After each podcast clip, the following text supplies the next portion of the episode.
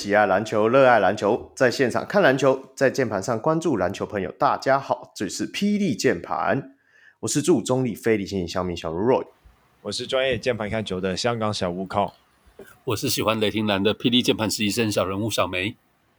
海空，嗨，小梅。好了，今天录录录音时间有点晚，小梅小梅累了，刚下班回来可，可可怜，蛮可怜的。对啊，看完整个球季的 Plus League 我也累了。好了，我们赶快介绍我们的大来宾来吧。那就欢迎我们的运动世界专栏作家海巡教稿机，然后赛事专业球评，然后太阳球迷猫奴小人物之友啊。小铁，哦，那个句子越来越长了，好烦。对啊，再多上几集，再多上几集会长到什么程度？P 跟 T 通吃啊！嗨，大家好，我是小铁。我们下一次大概就可以先用五分钟来练称号。对 对对，不用。好啦，对啊，今天邀请小铁上来就是来聊我们 Plus League 的季后赛嘛，当然。在聊季后赛之前，也还是有蛮多的赛事可以聊的啊，因为毕竟有一个传说中的终局之战，然后还有其他不重要的场次，所以我们赶快进入我们的赛赛事键盘包。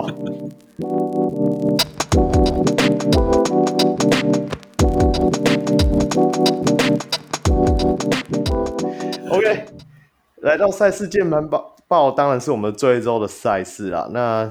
第一场比赛随便讲一下的，我们的 G 一百一十七，那由桃园璞园领航员迎战我们高雄一期直播钢铁人啊。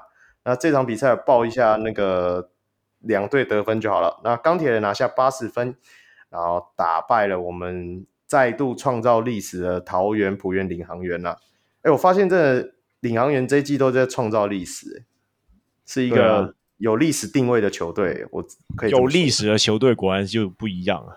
对对对，不断创造历史，什么单场六十分，半场二十四分啊，是不是这种？然后本季十连胜，在九连败，哇靠！什么历史我们都有有领航员的名字，真的。本来想说就是这一周打算就纯粹讲终局之战就算了，但是没想到我们的会员就说。啊！怎么第一排都没有在讲比其他比赛？我觉得这样子好闷哦。这样子，那我们就觉得说，嗯，我们还是要把一些其他的比赛给讲完。没有，我就讲说，问题是其他比赛，我也认同第一排，这干真的没什么好讲的啊。请问这一场比赛单场六十分，你要讲什么？领航员打的超烂吗？啊，烂又不是第一天了，对不对？对啊，对啊。对啊，好啦，我就提一下，丁恩迪可以在季后赛用啊，就这样。靠腰，谁不知道啊？我还觉得说，哎、欸，我我我这里是一个岔开的题外话，你们会觉得说，我们下一季领航员干脆就不要续约艾尔斯，就留丁恩迪用就好了。然后我们艾尔斯那个位置就换一个，你们最爱叫我们要讲什么小羊嘛，艾夫伯嘛，哎、欸。可以哦，可是艾夫伯感觉也是属于那种个性比较强烈，他跟桑尼会不会很很气愤啊？你你知道那种羊有，有，有时候就是啊，你觉得他们需要 leader 还是怎样的时候，搞不好他们就自己很麻吉麻吉啊。对啊，就是有一种，就是有时候不一那个化学效应不一定是大家想成像的那个样子了。对啊，可是你们都忘记艾尔斯让。领航员这场逃掉一个记录，哎，你们没有发现吗？你说哪个记录？最低得四分呢？我在那边望穿秋水，想说哇，终于有人可以追平钢铁人的单节四分记录的时候，他就喷进了一个三分球，所以让领航员这场第二节七分。顿时间我就觉得，好，这场比赛没什么好讲了。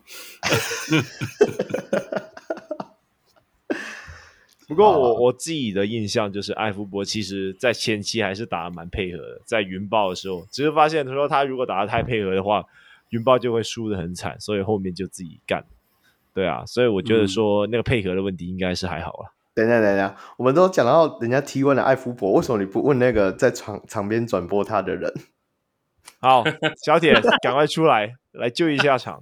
到底艾夫伯有没有料？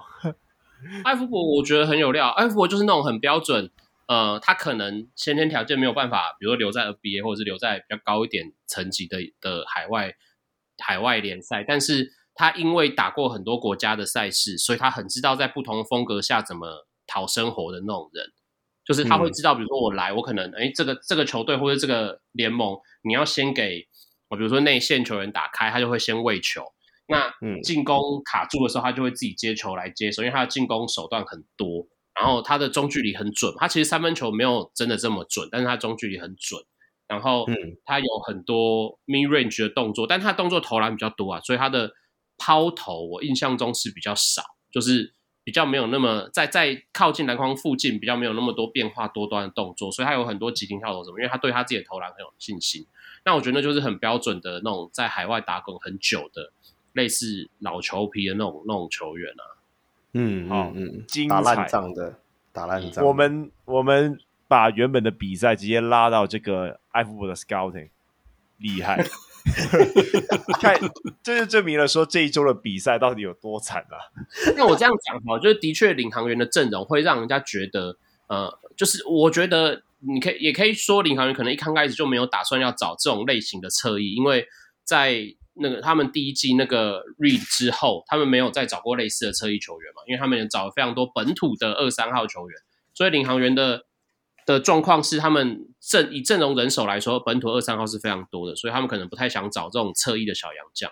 那也因为这样，讲难听点，当大家一样是进攻卡住要干分的时候，呃。比如说，你砍分的人是辛特利哦，砍分的人是是曼尼高，跟你砍分的人是呃陈立焕，然后 施晋尧，等级就是有差距嘛。对啊，对啊，对了，好了，好啊，跳了，跳了，不然的话就再变成慢谁的 scouting report 了。对啊，是不是因为陈信安自己就是摇摆人，所以他对这个位置的洋将要求比较高啊？呃，但我觉得未必。你看他们第一季就找了 Reed 啊，第一季找 Reed 不是状况就很好吗？哦，那赛道的啦，对，可是那赛道的啊，我同意。对，但我觉得啦，我觉得他们可能把呃，就是因为说实话，台湾的球员打二三号的也的确是最多的，就是人才库里面这是最不缺的，所以你很理所当然会预先想说，呃，我如果主。要找阵容，我我杨将可能找四五号比较多，那我可能二三号用就是多用台湾的轮替，一个没有没有办法有一个人撑全场，我用四五个人，每一个人撑二十几分钟总够了吧？但我觉得啦，就是当大家把呃呃防守规格拉高的时候，你就是会发生这种呃比赛变战术跑不太动的状况。那这种跑不太动要靠个人能力的话，你是洋将还是你是本土来处理，就还是有差距。对。好啦，既然小铁都，我也觉得小铁解析的非常透彻，真的。等一下，完全没有在讲比赛啊。对啊，等一下打电话给安哥啦，真的，艾夫伯的 email 过去好不好？哦、那个比赛就没什么好讲的，连冷气都没有。冷气没有的不是我们啊，是 是另外一场啊。所以我说这个没什么好讲的、啊。对，OK，那我们，哎，对哈。这一场也没冷气哦，没冷气的就是这一场，好不好？没没冷气的就是这一场。我告诉你，终局这一场，终终局之战那一场的冷气超冷，你知道？因为从早上就开始开了。我以为是因为从第二节之后就开始场子变冷，大家就心寒。对对啊，心寒了。等一下，我们再讲那一场啦。大家都一直很想要提到那一场。然后另外一场比赛的话，当然也是一另外一场不重要的比赛啦。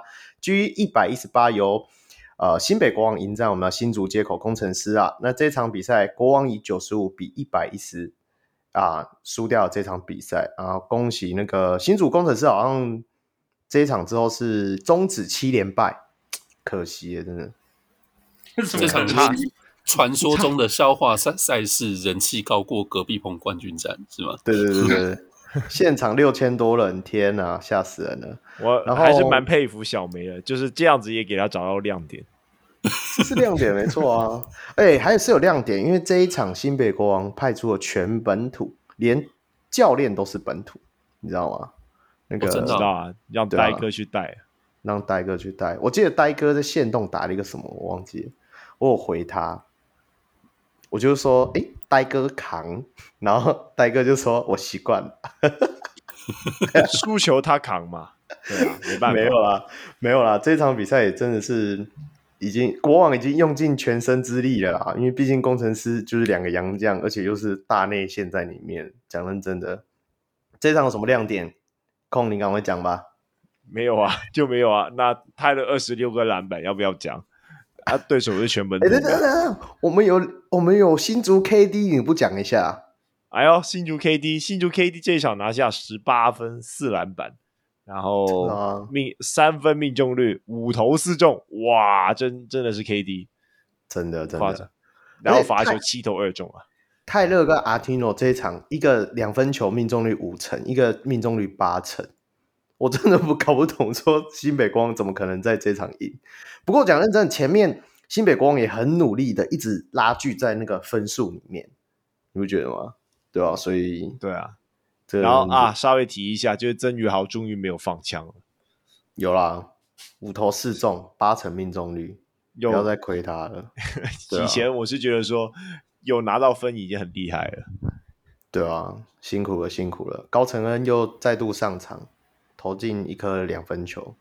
不过我，觉得这一场比赛最失落应该就是林立人嘛，没投进球，还出手两次。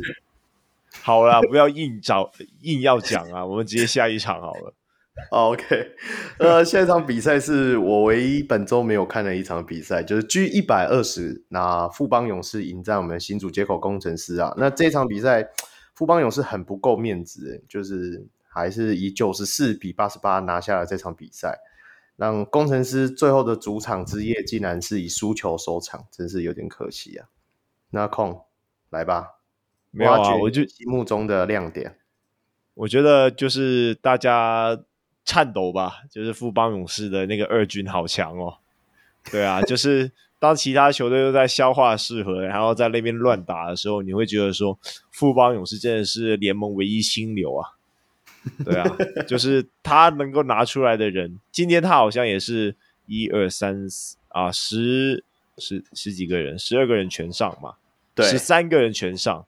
对对啊，那每个人上来也是每个人都有表现啊，就像是张文平也自己也干进了一颗三分，全部人都有得分啊，打起来也是有模有样的。对啊对啊，打起来还是会让还是会让你有那种他们是正常调度的错觉。对，哎、欸，他们强森跟辛特利都上快四十分钟哦。啊呀，对啊，就是我觉得富邦勇士就一向以来就是用。洋将作为主轴，然后后面的那些就是本土，就是有点也不是说随便搭啦，就是也是有做出贡献，但他们的主轴还是在于洋将身上。好了，就是练兵也要练得比别人用力，真的是富邦勇士，称赞一下他们啊！人家给你上他们 interview，哎、欸，真的是称赞一下。对啊，富邦勇士年度主场，投完了啦，票投完了啦。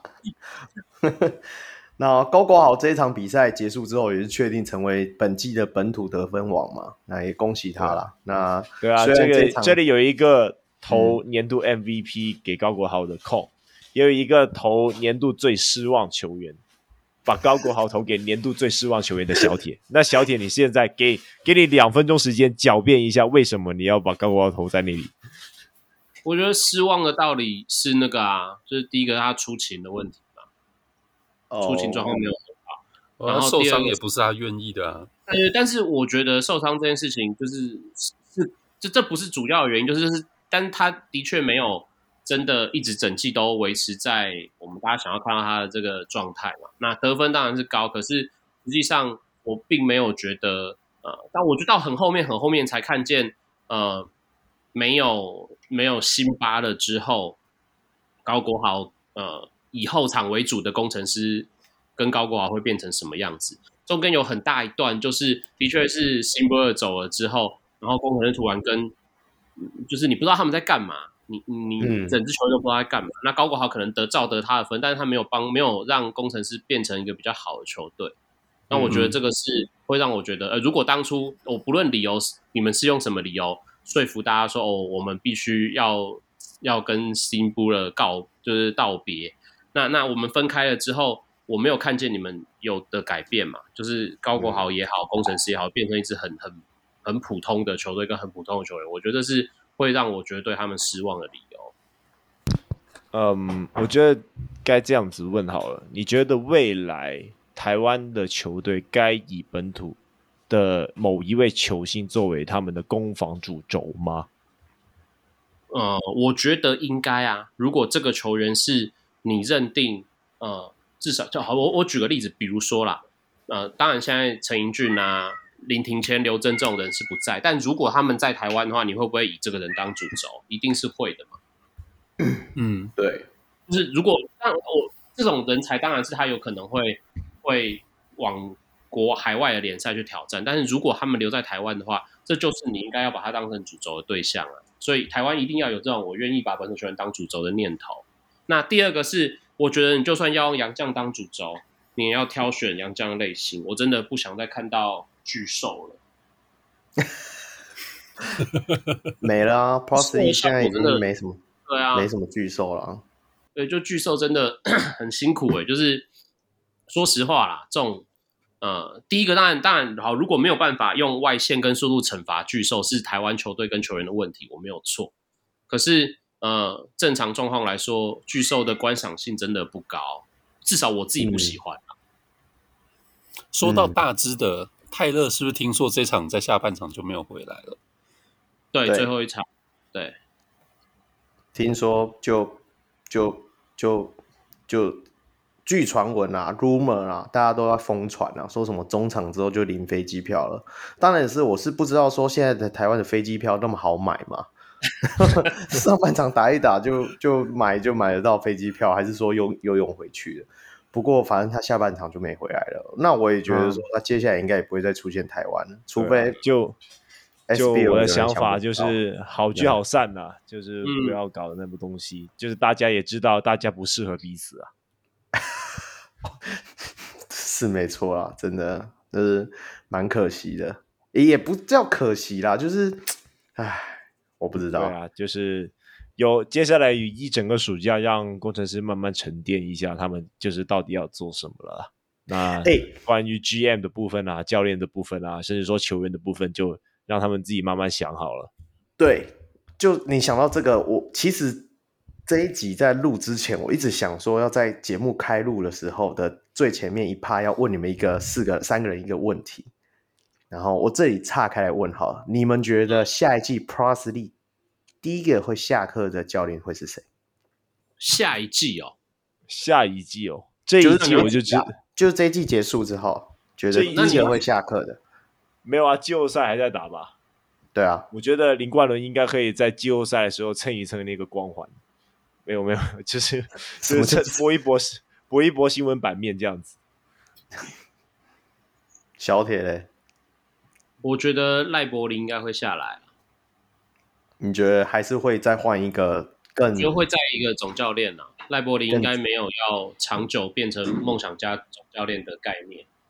嗯嗯嗯，感觉上因为他比较年轻呐、啊，我觉得对，因为因为球员其实其实我觉得杨将有时候也是会看教练的，对不对？嗯、就是会看那个等级啊。有台湾目前的状况，据我所知啊，其实讲认真的，杨将来台湾打工的时候，最麻烦就是总教练跟杨将之间的处理关系，对吧？所以你觉得赖柏林、嗯？那小梅呢？你自己觉得？可是其实我觉得他带的不错哎，你说赖柏林就是以他如此没有经验来说的话，我觉得他的 game plan 都做的还不错。那当然场中的应变这就没有经验，这没办法。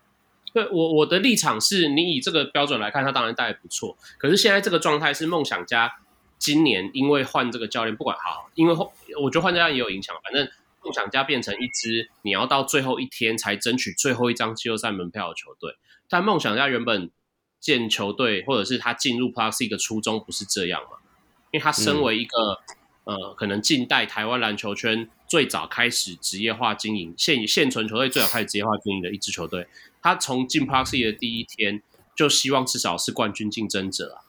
那以这个标准来看，赖、嗯、柏林，我觉得不会是他们认为好，就如果如果他们真的找不到其他合适的人选，就萧规曹按照现在的模式带下去，那也没什么话好讲。可是正常状况来说，我并没有觉得他们呃赖柏林会是一个马上可以让梦想家变成冠军竞争者的球的教练。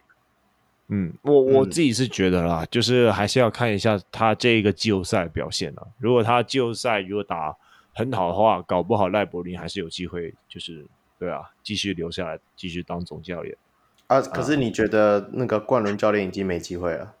冠伦教练就对啦，就是还是因为你想去应征工程师的总教练，被发现了吗？没有没有，我觉得对啊，就是林冠伦，林冠伦就是。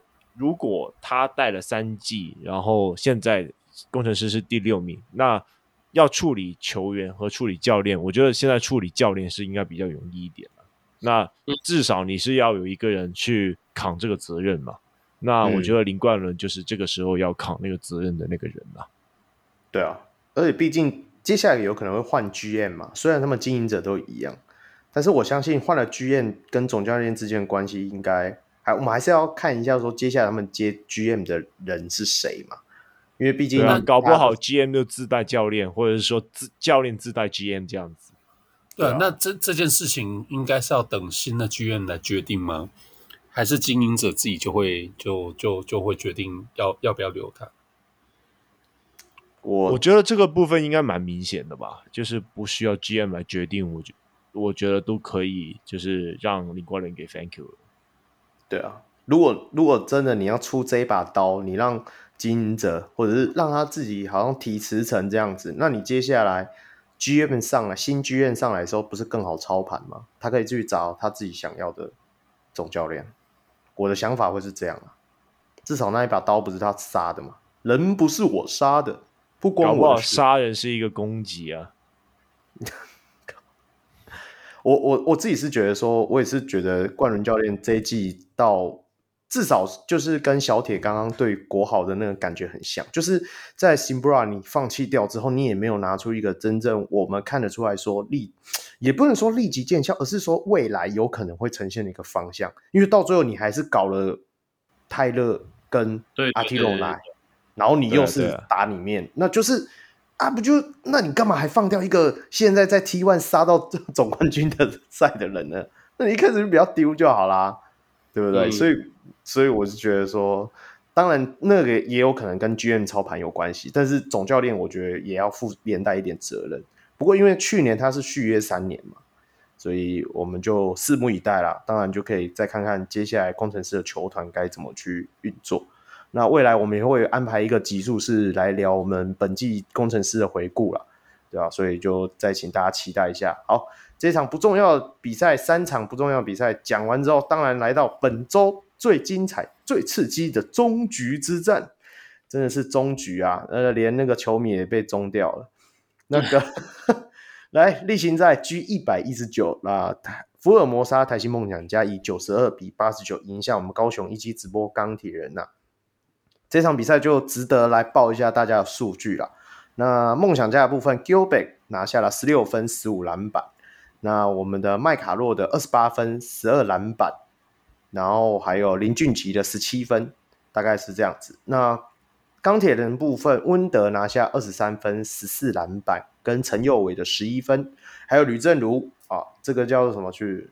这这应该怎么讲？就是重新再爆发起来啊！算了。想不出词，反正他就是拿下二十分，三分球是十三投五中了，那大概是这样的状况。我们先从，我们先从雄青来好了。雄青有在那个我们在 Discord 上面看了一整场了，你来看一下，讲、哦、一下。嗯，果然中距之战呢，钢铁人牺牲了自己，是钢铁人牺牲了自己，还是书豪牺牲了自己？都一样，好。不过我觉得这场从最开始看到是呃登陆悟空的时候，我就觉得嗯好像会有这种结果。那结果果然也是这样。这场应该算是悟空在来台湾以后打的比较差的一场。那应该算是完全没有发挥出教练团安排他或登陆他到这场球赛里面的作用。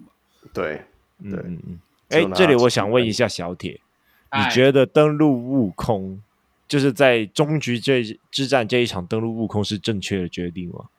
呃，我觉得啦，他们呃钢铁人教练团应该是认为呃是 back to back 嘛，所以悟空跟反正 Femi 就是就是就是上一个人，两个人各打一场。那说实话，嗯、如果你前一场输的话，这一场也没有什么中不中局了。所以对，所以你就是做一个选择嘛。那那如果如果可以，我我当然认为，呃，正常状况下这一场用 Femi 会会比较好一点。可是如果就像我刚刚讲，如果前一场就输了，那他又真的只愿意让 Femi 跟悟空各打一场的话，那那就是他们的选择而已。嗯，那对了，那那我要题外话一下，那那温德还真的是劳工支持啊，都没在休息了。他糖果吃太多了啦。对啊，我我觉得他刚开始的时候就觉得他好像耐战力是相对于其他两个年轻球员要好很多的感觉，他状况就是就是比悟空跟 Femi 的耐战度来得好。嗯，每次都这样嘛。对对，好好，那个那个小梅继续补充。我我们要补充，我现在还陷入在那个悲伤的情绪当中。屁耶！屁，这有什么好悲伤的？没有，我我真的就像刚才讲的，其实我觉得最开始看到是呃钢铁选择登陆悟空的时候，我就觉得这场真的是不太妙。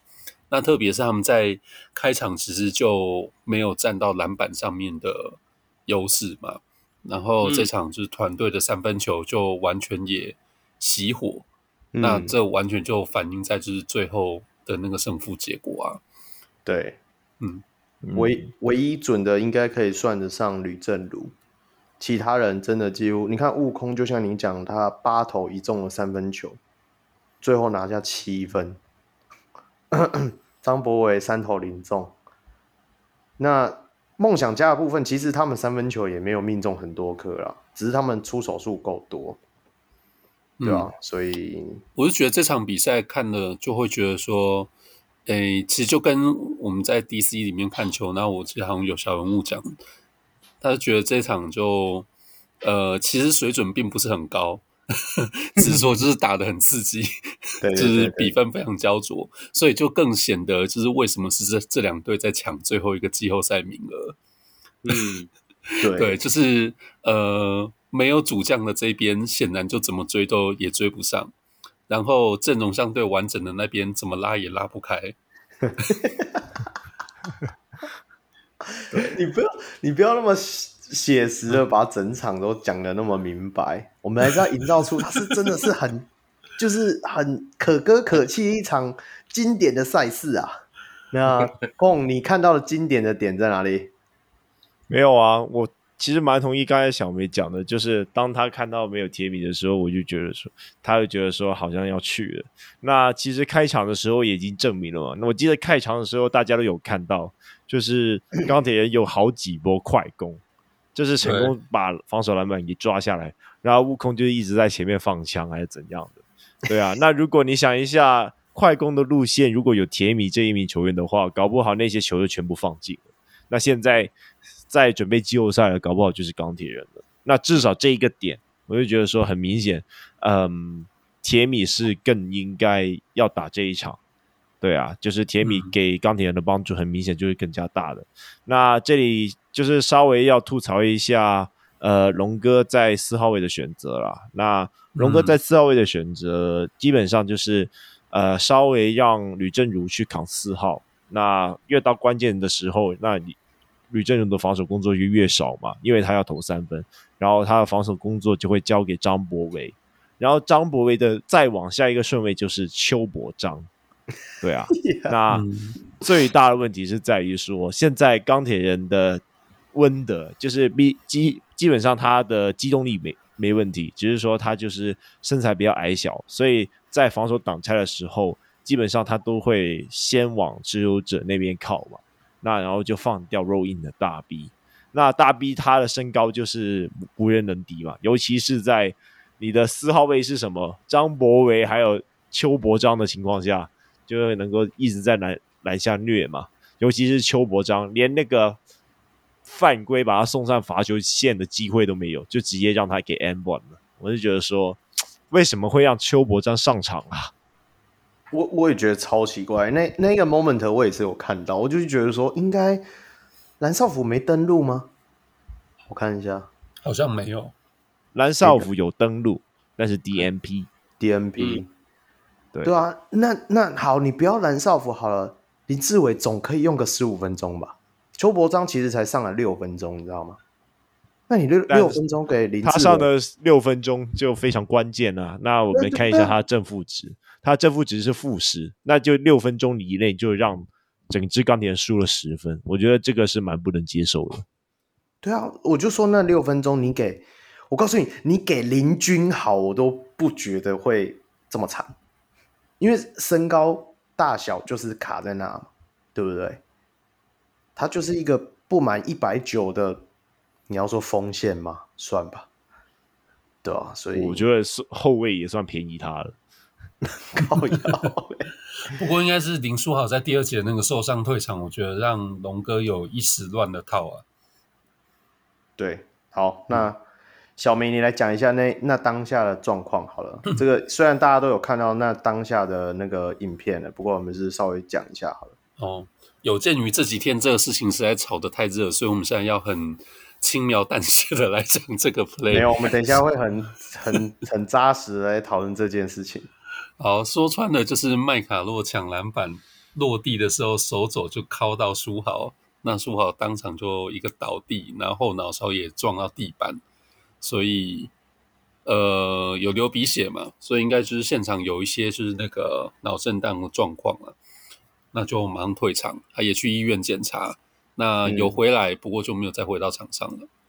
对，在然后第二节的末段嘛，哎，第二节第二节的开始哦，好像还剩八分九分钟的时候，嗯嗯，对对啊，就是刚休息了四波球权，然后就出来被敲了。对，从那那个 moment 开始就觉得这场球赛很漫长了。对。小铁，你对于这个部分，你有没有什么要想讲的？我觉得，呃，好，因为今天在录音，今天林书豪有一个那个现场的活动，然后他对外的说法是说，我去，他对外的说法是说，哎，麦卡洛跟他以前也是队友，所以他事后也有关心，他相信麦卡洛不是故意的，然后他觉得，呃，篮球场上本来就是会有正常的碰撞啊，就是。就是只是这一次比较可惜，那个碰撞的碰撞影响他，让他没有办法好好打完这场比赛，就只有这一点而已。那他没，他也没有觉得麦卡洛是故意的。那我自己是觉得，呃，你们当然可以揣测，在这种比赛，这种这么关键的比赛，大家的质疑动作可能会比较大，所以对自己动作大的比赛，只要发生冲突、发生意外，就会让人家放大去检，尤其是以球迷的角度放大去检视。但我觉得。没有必要过度，就真的做什么事情都是这样。你可以觉得不满，你可以发泄情绪，但是真的不要 over，就是不要无限上纲，讲的好像麦卡洛就一定是已已知这场比赛，我非得找一个时刻把林书豪干下去不可，不要讲成这样。没有人真的会，就是没没有没有真的这么过分了。那我觉得这就的我只能觉得可惜嘛，就看的过程我只能觉得可惜，因为原本大家都期待林书豪是不是可以带领钢铁人，然后。缔造一个奇迹嘛，那最后就是没有完成那个奇迹，可能有一点失望。但我认为，呃，你说当当下林书豪的反应，你说如果林书，我觉得啦，如果林书豪觉得麦卡洛是故意的，他当下一定会感受得到。然后如果联盟觉得麦卡洛是故意的，在 replay 之后一定会升级这个犯规，可是联盟也没有嘛，嗯、所以。代表各种客观的角度来看，林书豪不呃麦卡洛未必真的是这么有意，而且再从另外一个比较阴谋论的角度，好，的确有很多人讲说，哦呃林书豪有呃钢铁人有打季后赛的话会比较有人气，比较有人想要关注关注林书豪等等。那所以如果今天你以联盟假设真的比较希望看钢铁人进季后赛的角度来看好了，那认定这个犯规是不是故意的？那那如果是站在比较希望林书豪比较希望钢铁人晋级的角度来看，是不是应该会加重惩处在麦卡洛身上？但联盟也没有嘛，所以我觉得从这些呃，不管是你你可能比较脑补的角度去看，我都觉得没有必要放大这这个冲突。对啊，我我我自己也是觉得说，现在当然很多网友其实从上一次就看到嘛，上一次那个关达又拉书豪哥之后，就是马上就是被、嗯、被网友进攻。那这场比赛其实比赛到中间的时候，我们自己在那个反正在直播在聊天的时候就说啊，这个麦卡洛完蛋了，接下来一定是被洗到爆炸。那今天其实梦想家也有出一个公告嘛，就是呼吁球迷，对对对，冷声明啊，对。出一个声明，然后呼吁各个球迷冷静。我也是觉得说，其实这真的是意外了。那当然会有人会提出说，像呃前面麦卡洛还有一个对悟空的 play 嘛，可能那个动作就稍大。我我我会觉得说，有在这个那么关键的比赛，球员一定会想尽各种办法游走在犯规边缘。这也就是我那时候在直播看比赛的时候，一直讲说，哦，这场比赛虽然打得很有点难看。但是有点像季后赛的碰撞程度，就是这样。嗯、但是我自己是这样子觉得、欸，就是、嗯、这就会回到我们裁判的问题上了。搞不好，如果裁判从一开始就已经向大家定明了标准，那搞不好就可能没有后面的悲剧发生。因为大家要知道，可能梦想家他本来打球就很已经在防守端上面就很已经很体力化了。对啊，那裁判是不是在？赛前就应该要做好 scouting，对于这两支球队的预期的碰撞程度会是怎样？对啊，其实我觉得他们一开场我就觉得说，两队都已经有非常多的小碰，小动作在互相碰撞。那我觉得裁判就是要想，控，你如果这时候裁判又开始吹得很碎，那你就会发现这一场比赛完，不管谁赢，舆论就会说，干，就是裁判又在操控比赛，就是说干裁判又把。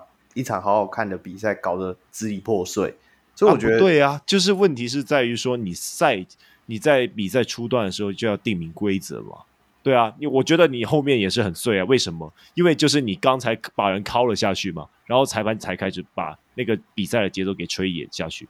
啊，如果你一开始就已经告诉球员说，就是你这样子再敲下去不行，对啊，那那这样的话搞不好后面的会比较流畅一点，嗯。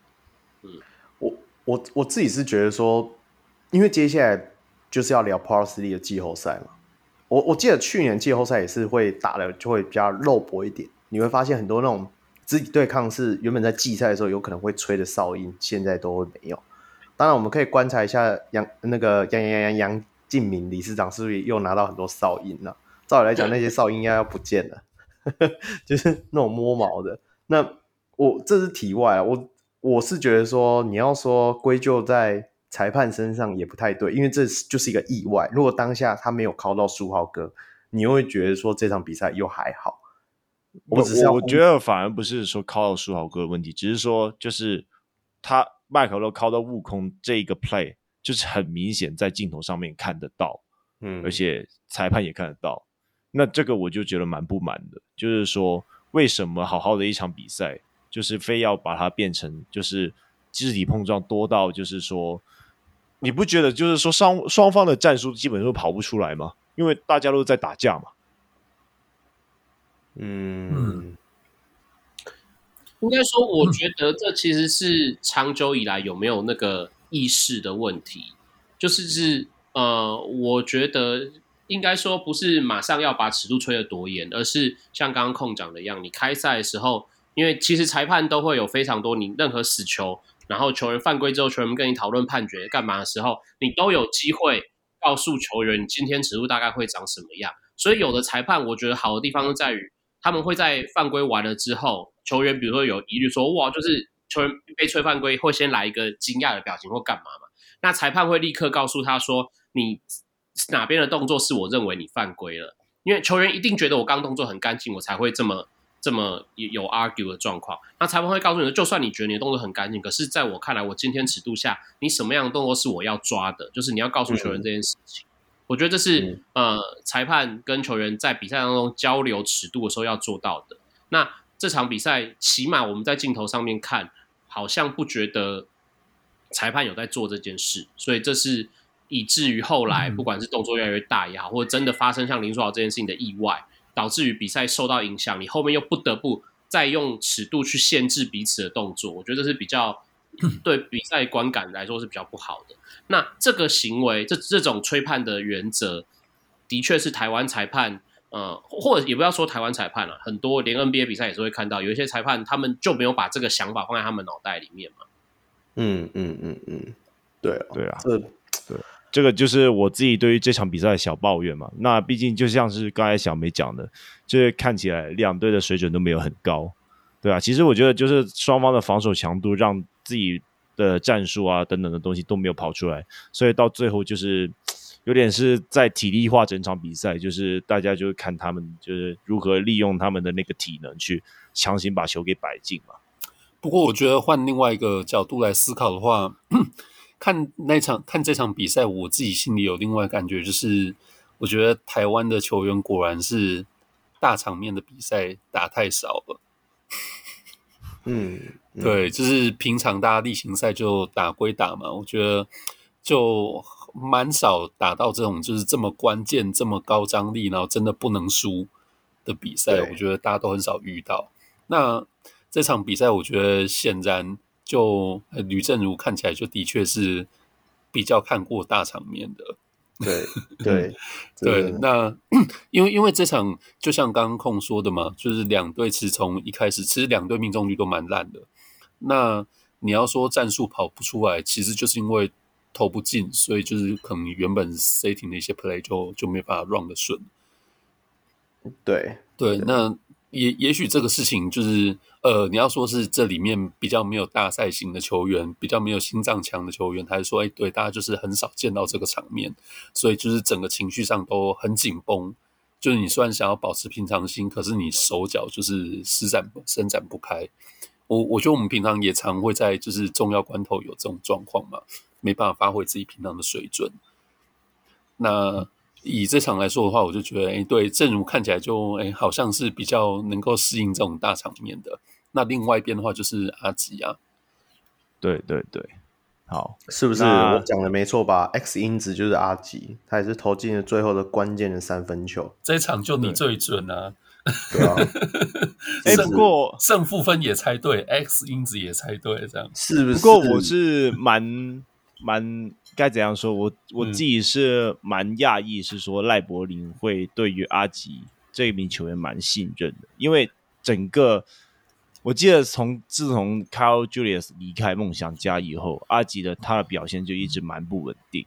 嗯、那呃，先发位置也就是被老吴拿走了。虽然说好像 Kyle Julius 在场的时候，有时候林俊杰也是会打替补，但是很明显吴家军就是一个假性先发嘛。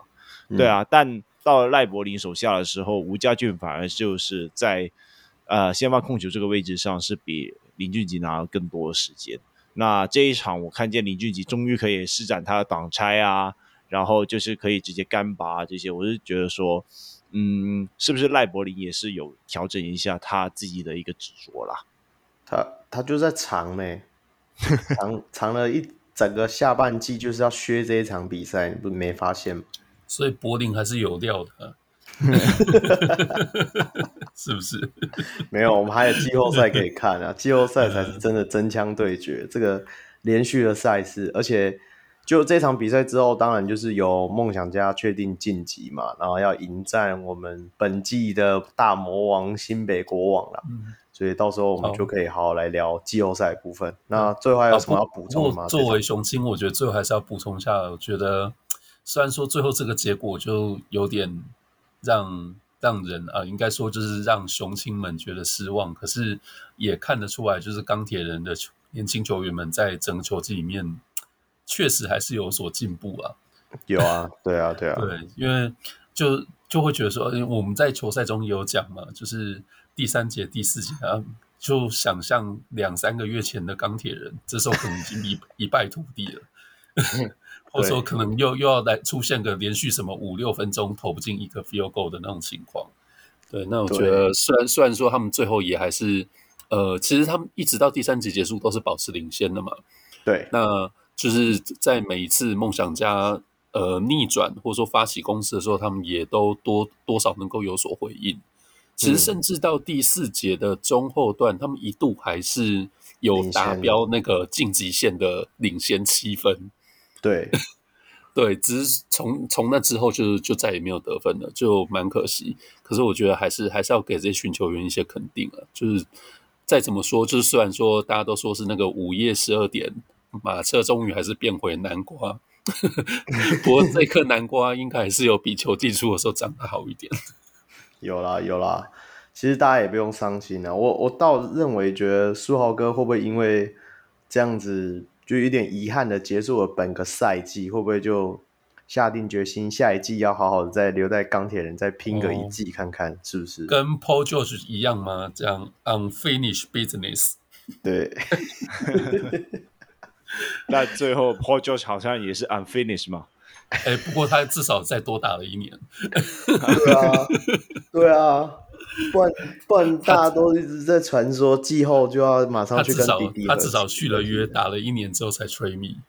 对啊，对啊，所以我们就可以再期待一下了。那也，我我看今天苏豪也有出席，就是刚刚小铁参加的那个那个应该是活动嘛，一品牌活动，对品牌活动，嗯，对对对。然后他自己也有讲嘛，过几天他就要回美国休息了。那我相信，其实我看到这新闻的时候有点意外诶。嗯、其实我本来以为他会去看国王的季后赛啊。美国到台湾距离不就两天的飞机而已？那还没有，因为他是他意思说他他要休个假嘛。对啊，嗯，一他就想说一周之后就回来看他们打冠军赛啊，还是 Finals 可以看就好了。对啊，第一第一轮还需要看吗？他是这样想吧？你这样，他有非得要到现场才看得到吗？也是，也是，对啊，对啊。呃，对啦，就我们就我我是觉得说，以目前钢铁人这个态势，真的还是可以期待下一季的表现啊。虽然我们上一季也讲过一模一样的话，不过我相信这这一季的结束应该会比上一季的结束更更漂亮一点啊。对啊，所以大家也不用太伤心。好。那我们终于聊完了本周的赛事啊，那我们赶快进入我们的理性会客室。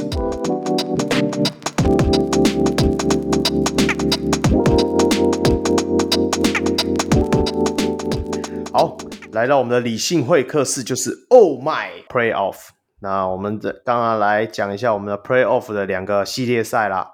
那第一个要聊的当然是我们的国王对决我们的梦想家的这个 A 组的系列赛。这个季后赛的部分，我们先从来宾来好了。小铁，你自己对这两队在首轮碰到的话，你自己觉得说有什么的观战重点吗？呃，我觉得第一个当然是是攻击端嘛，因为梦想家起码就如果连最后的终局之战攻击都长这样，呃，整季看下来他们的进攻是蛮大的问题嘛。对，那国王是攻击很强的球队，然后对。国王虽然在季末一些消化赛程里面，呃，看起来很多菜鸟跟年轻球员还是有那么一点点不足，但至少进步是很明显。嗯、比起上半季，就是这些这些菜鸟根本真的跟当季一样，还是终究是有一些收获的。那我觉得国王很明显，也可以这样想啊，就是他季后赛应该还是会加重在几个主力的身上。那国王主力是很成熟的嘛？那几个核心的球员状况是很好的，先发也很稳定，然后尤其是攻击端，那梦想家一定会用比较激烈的防守来来挑战，所以可能会造成一些低比分。那低比分的情况下，就是我其实会觉得低比分的情况下，谁能在高强度的状况得分就会变关键。那国王显然有这种人，但梦想家看起来是不太具备这种武器。嗯嗯嗯嗯，我我现在稍微讲一下。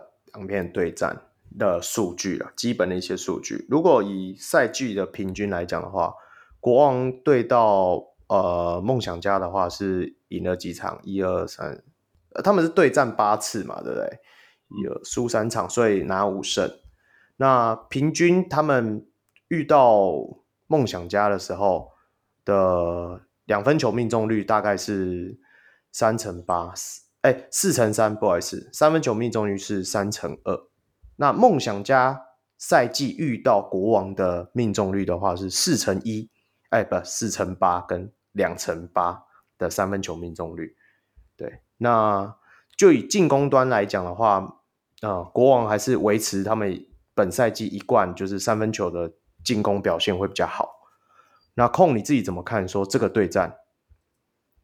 嗯，我蛮同意刚刚小铁说的，就是呃，梦想家可以在后呃前场压迫上面给到国王非常大的压力，尤其是比起像是领航员之类的，那基本上嗯，梦想家的防守资源都在后场，那国王这边也刚好嘛，他们的他们的控球林书伟、李凯燕，甚至说杨敬敏，他们都是比较偏后场的那个类型。所以导致说梦想家，呃，在这一个部分就是可以好好的限制住他，所以我觉得整个系列赛应该会打得蛮焦灼。但是就像刚刚小铁讲的，究竟梦想家他有没有办法在低比分的这个状况下有取分的这个能力？嗯，我自己是这样子看的，就是尤其是在打完钢铁人这场终局之战之后，我觉得林俊杰有开始被。赖柏林找到这个使用说明书，因为我觉得之前的林俊杰一直就在一个一定要跑他某一套 set，或者是说什么 wave action 之类的。但其实林俊杰最强的就是他持球嘛，对啊，他持球去做一些很简单的挡拆，或者是说挡拆以后的一些后续的射手跑位，就是嗯，基本上你把球一直 hold 在林俊杰的身上，对啦。那如果赖柏林有想要用利用这一个东西去运作的话，我觉得对于国王来说，要限制住林俊杰其实蛮难的。因为说真的，他们的防守也没有到很好，像是林书伟上一季其实就是因为他守不住林俊杰和大 B 的挡拆，所以就被富邦交易去国王了嘛。对啊，那。那究竟林俊杰在这这一个系列赛，他能够交出怎样的进攻表现？我觉得也是对国呃梦想家来说蛮关键的啦。小梅呢？你觉得？不过我觉得，因为钢铁人的后场就是偏矮，所以林俊杰在这个部分好像就比较不会遇到那么大的阻碍。对对，那呃，我我自己觉得我很认同刚才就是。那个小铁跟控讲的，那我觉得有个观察重点是 Quincy Davis 的状况。那因因为他对于国王队的前场或者说禁区轮替，其实应该是蛮蛮关键的一个作用嘛。对，对那我不确定，就是他在目前就就当然这个应该不会影响到他出赛啦，只是说就是他自己就是。呃，生理上对，或者说他心理上的状态，就是他有没有办法专心在球场上，或者说就最近这一些折腾对他的状态会不会有影响？这个我不确定。那我觉得这、嗯、这对国王来说可能是一个不太确，嗯，未爆弹，不确定因子。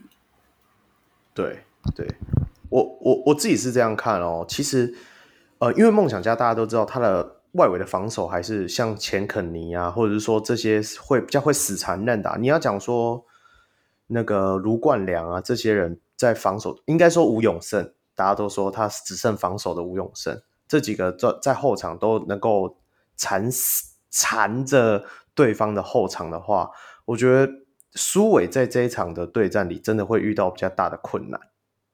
那我觉得相对的凯燕的作用就很大。那像可能会刚刚控有讲嘛，林俊杰新北国王要怎么去限制他？如果我是 Ryan 的话，我可能会派李凯源去守他。可能会有些人会觉得说，那应该用 Manigo，可是我觉得说 Manigo 的防守应该要用在补防或者是协防端会比较好。嗯，那让、嗯、让我们凯李凯燕，其实你看哦，李凯燕在当时对战。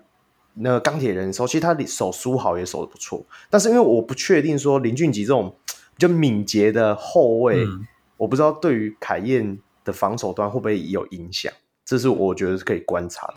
我、啊、我觉得是应该是这样说了，就是其实某程度上是考验这个国王的防守挡拆时的默契了，因为我觉得就是一个主打挡拆的一名球员。基本上，你不是说要找一个什么样的大锁去跟着他了，就是而是说你怎样去封阻他能够利用挡拆所制造出来的机会，嗯、像是大臂的 roll in 啊、外围的射手之类的，对啊，那这个是一个部分。不过我另外想要补充的一个点就是说，其实穆伦斯他自己回来也是没有多久，那实际上我也不觉得说在常规赛里面，我有看到他伤愈归来以后有打出特别好的表现。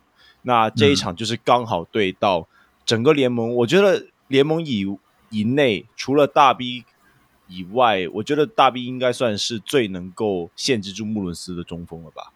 对啊，那在首轮就对到这个角色，嗯、我觉得对于穆伦斯来说，那压力也是蛮大的。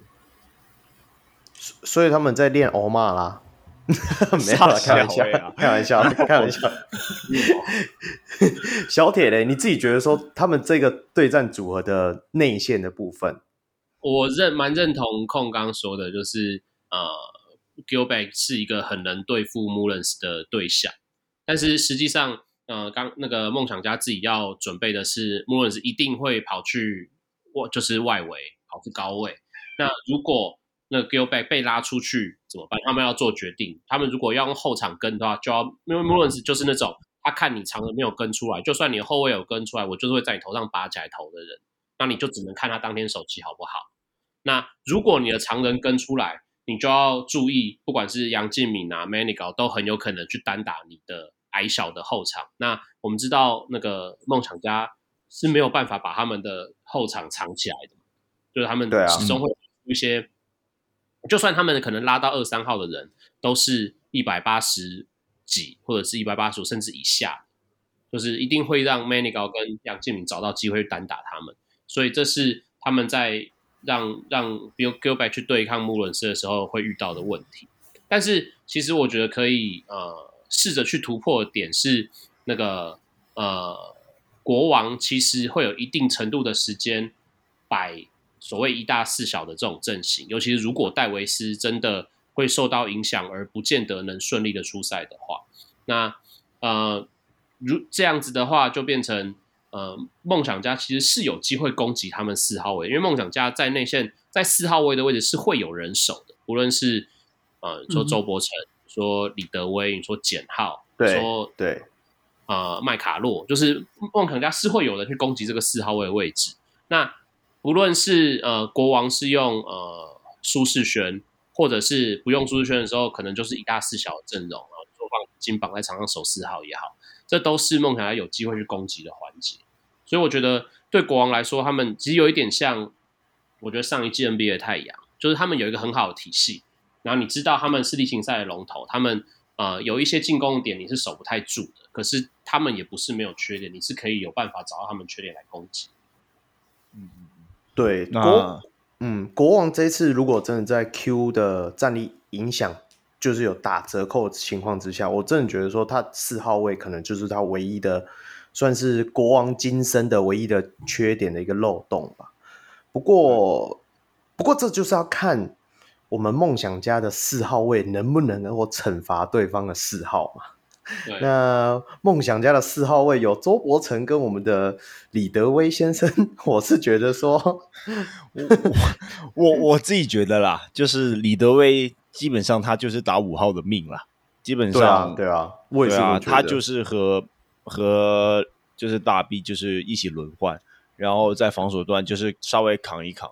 但是我觉得比较重点是在于说，梦想家在杨绛的选择上面，究竟是麦卡洛还是卡拉曼？那哪一名洋将比较能够对呃国王的四号位造成更加大的威胁？对对对，那在我自己有印象的比赛里面。其实苏世轩守麦卡洛是守的蛮不错的，但是我不确定说那一场是因为那时候的麦卡洛其实到没多久，对啊，嗯、那那时候的麦卡洛可能就是那个状态还没有调回来，只是不知道现在说苏世轩对于呃麦卡洛来说还没有还有没有那个防守的成效，对啊，那这个部分就是要在比赛内容才能够观察的。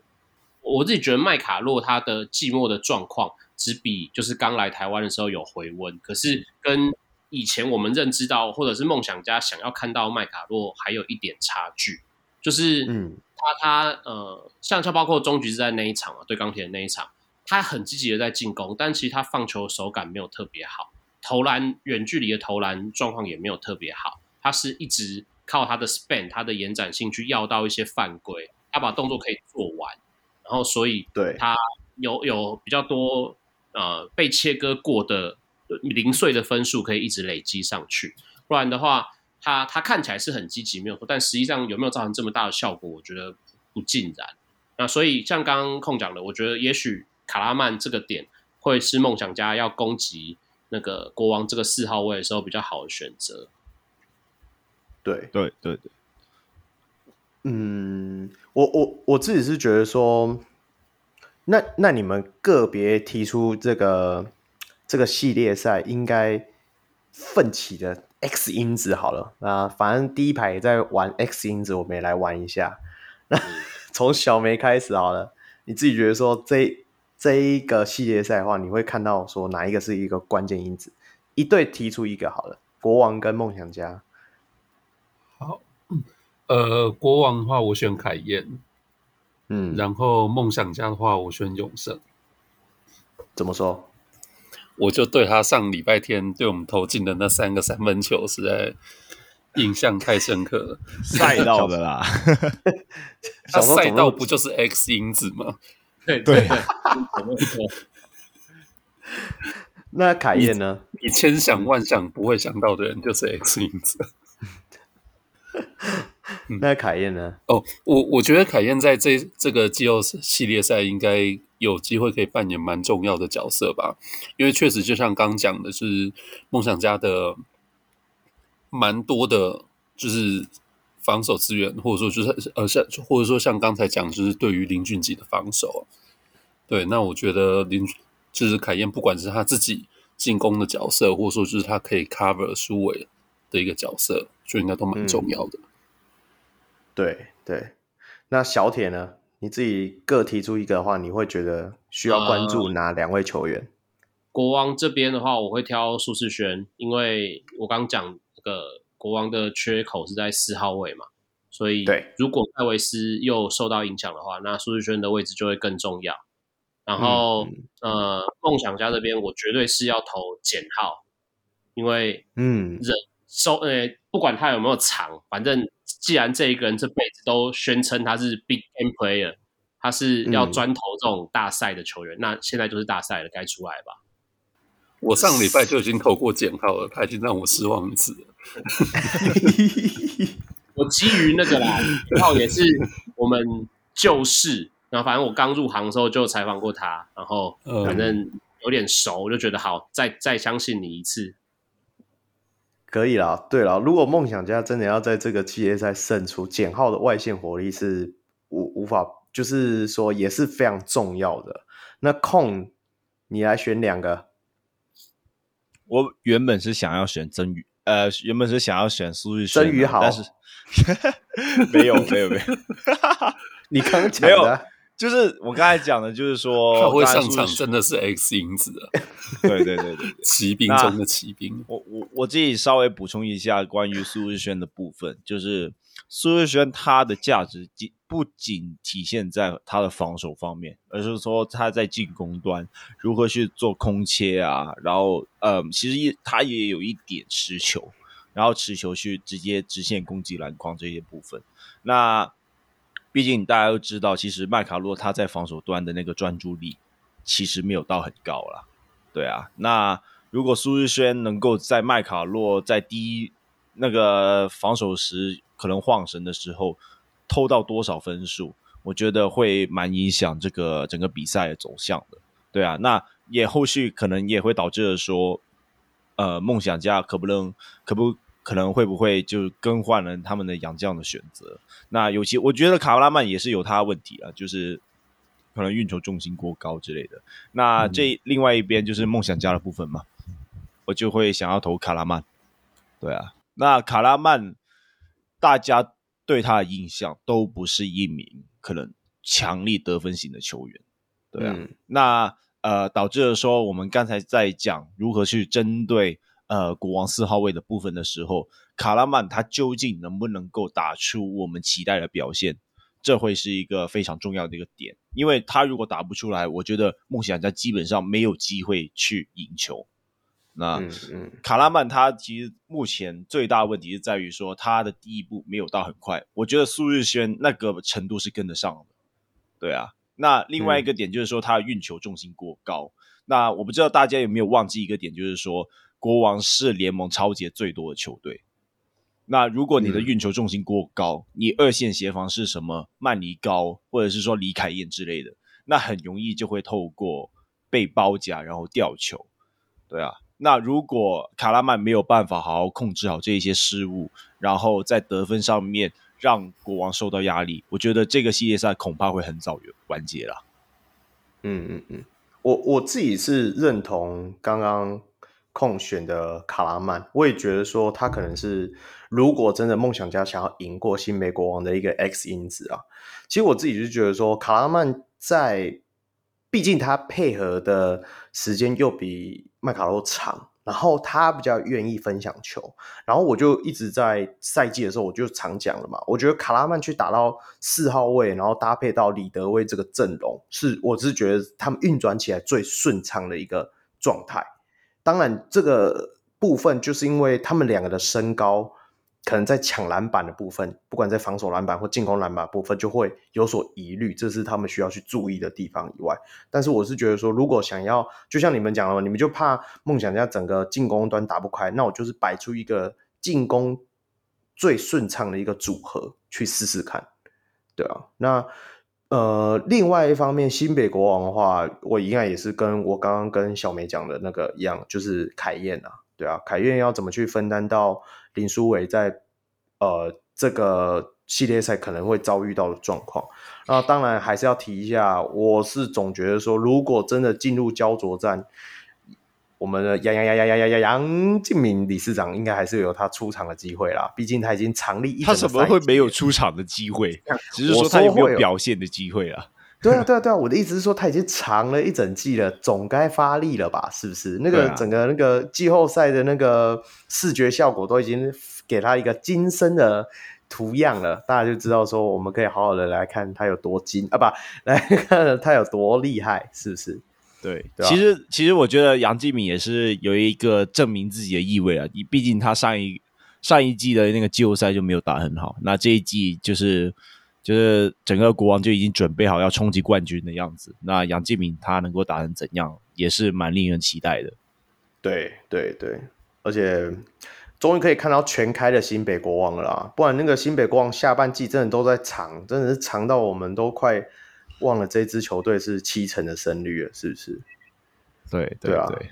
好，那我们接下来就延续到我们下一场比赛了，就是下一个系列赛。等一下，等一下，等一下，不不预测一下胜负吗？哇，这还需要预测？这不是就是三比零吗？哦，没没有了，没有了，没有。好了，那小梅你先来啊，你觉得几胜几败，谁胜出？国王四场买单，就三胜，哎，四场买单，三三，就是最多三胜一败，最多。嗯，对啊，就是两边赚一赚那个票房钱，对，大家平分。没有，我是。我是觉得梦想家也不会打太差，那至少赢个一场应该是很应该是合理的。OK，好，那小铁呢？嗯、呃，我也觉得可能是四场，就是状况大概跟上一季呃梦想家打富邦状况是一样的，就他们会很有纠缠，但我觉得可能搬了一场，另外一场打个什么延长赛或是很激烈那种惜败，就是客观来看，呃，国王还是比梦想家强一点。嗯 嗯。嗯那控，我自己是觉得说五场啊，打满，打对打满梦想家。那我我觉得是国王晋级。那要知道就是，嗯，毕竟，呃，梦想家就是刚刚才打完了一场就是很高张力的比赛，那可能他们的状态和士气。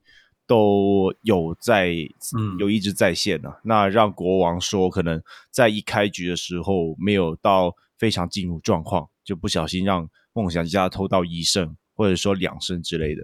那后面国王调整回状态以后，那就会就是慢慢会拉回差距了，那拉开差距了。那最后国王就是要拉到五场才能够把梦想家给解决掉。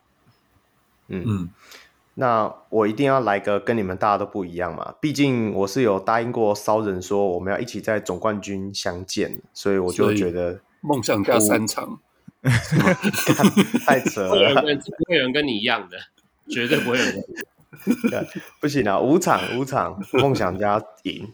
那我就在赌说 Q 的部分，因为我是觉得说，如果真的到最后 Q 不管是上场时间，或者是说他的专注度好，那影响了他们在第四节的原本长整个赛季保持所谓第四节的禁区的那个优势，我觉得新北国王可能会有点不习惯，他可能就要拉，就是就是现在 Plus League 目前的赛制就是这样嘛，你第四节只有单阳将的时候。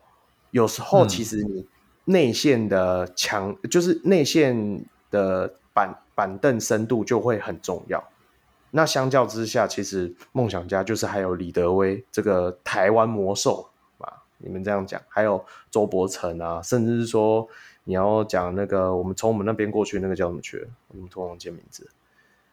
好，算了，林耀宗，林耀宗，对，哦、这样子的角色，对对对对。那那新北国王就只剩下穆伦斯。那如果你穆伦斯已经，如果你又换麦尼高，呃，毕竟就是，哎、欸，别忘了新北国王就是只有双阳，你知道吗？他就是只有双阳。啊、我觉得如果梦想家有机会让他拖到第五场，真的说不定有那个机会拼到一胜，啊、呃，拼到一个系列赛的冠军。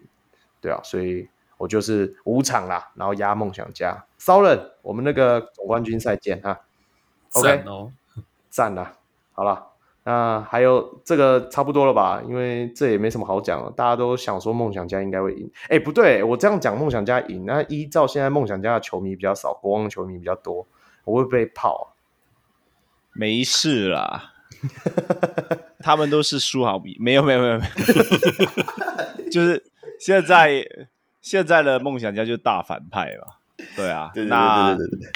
你支持他也是，对啊，可以，不要要，嗯、对，可以了，可以，可以啊，好了，可以了，slogan 可以了，好了，那另外一个在呃 B 组的赛事，那由小梅来报一下好了，小梅，哦，B 组的话是你大领航员对富邦勇士，哦，那富邦勇士是第二种子嘛，所以是有主场优势，那两队的话例行赛也是交手了八场。那富邦的话是赢了一、二、三、四、五，也是五胜三败。对，嗯，赞。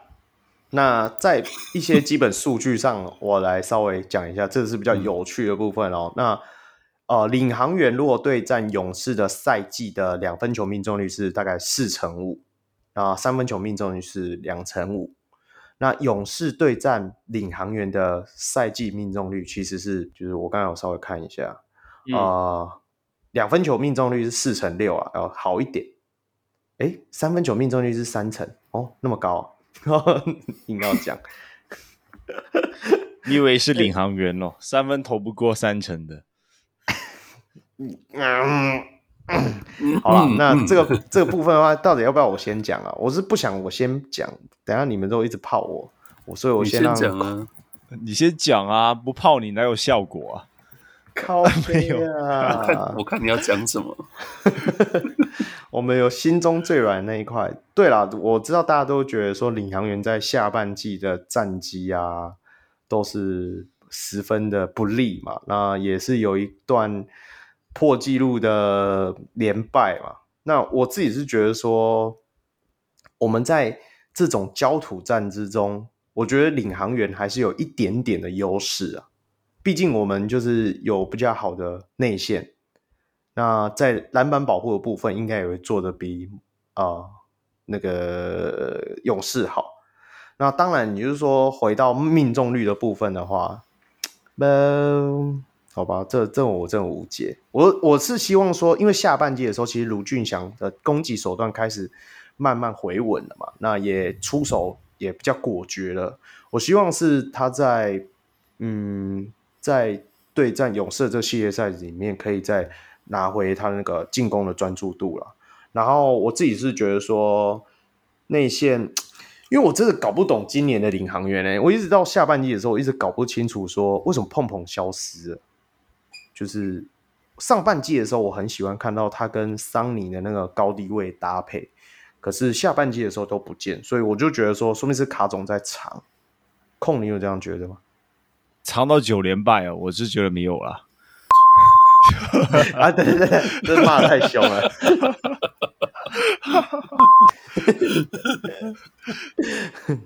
呃，好了，那换你讲啊，换你讲，我是讲不下去了。这我很怕讲出不好听的话，你说吧。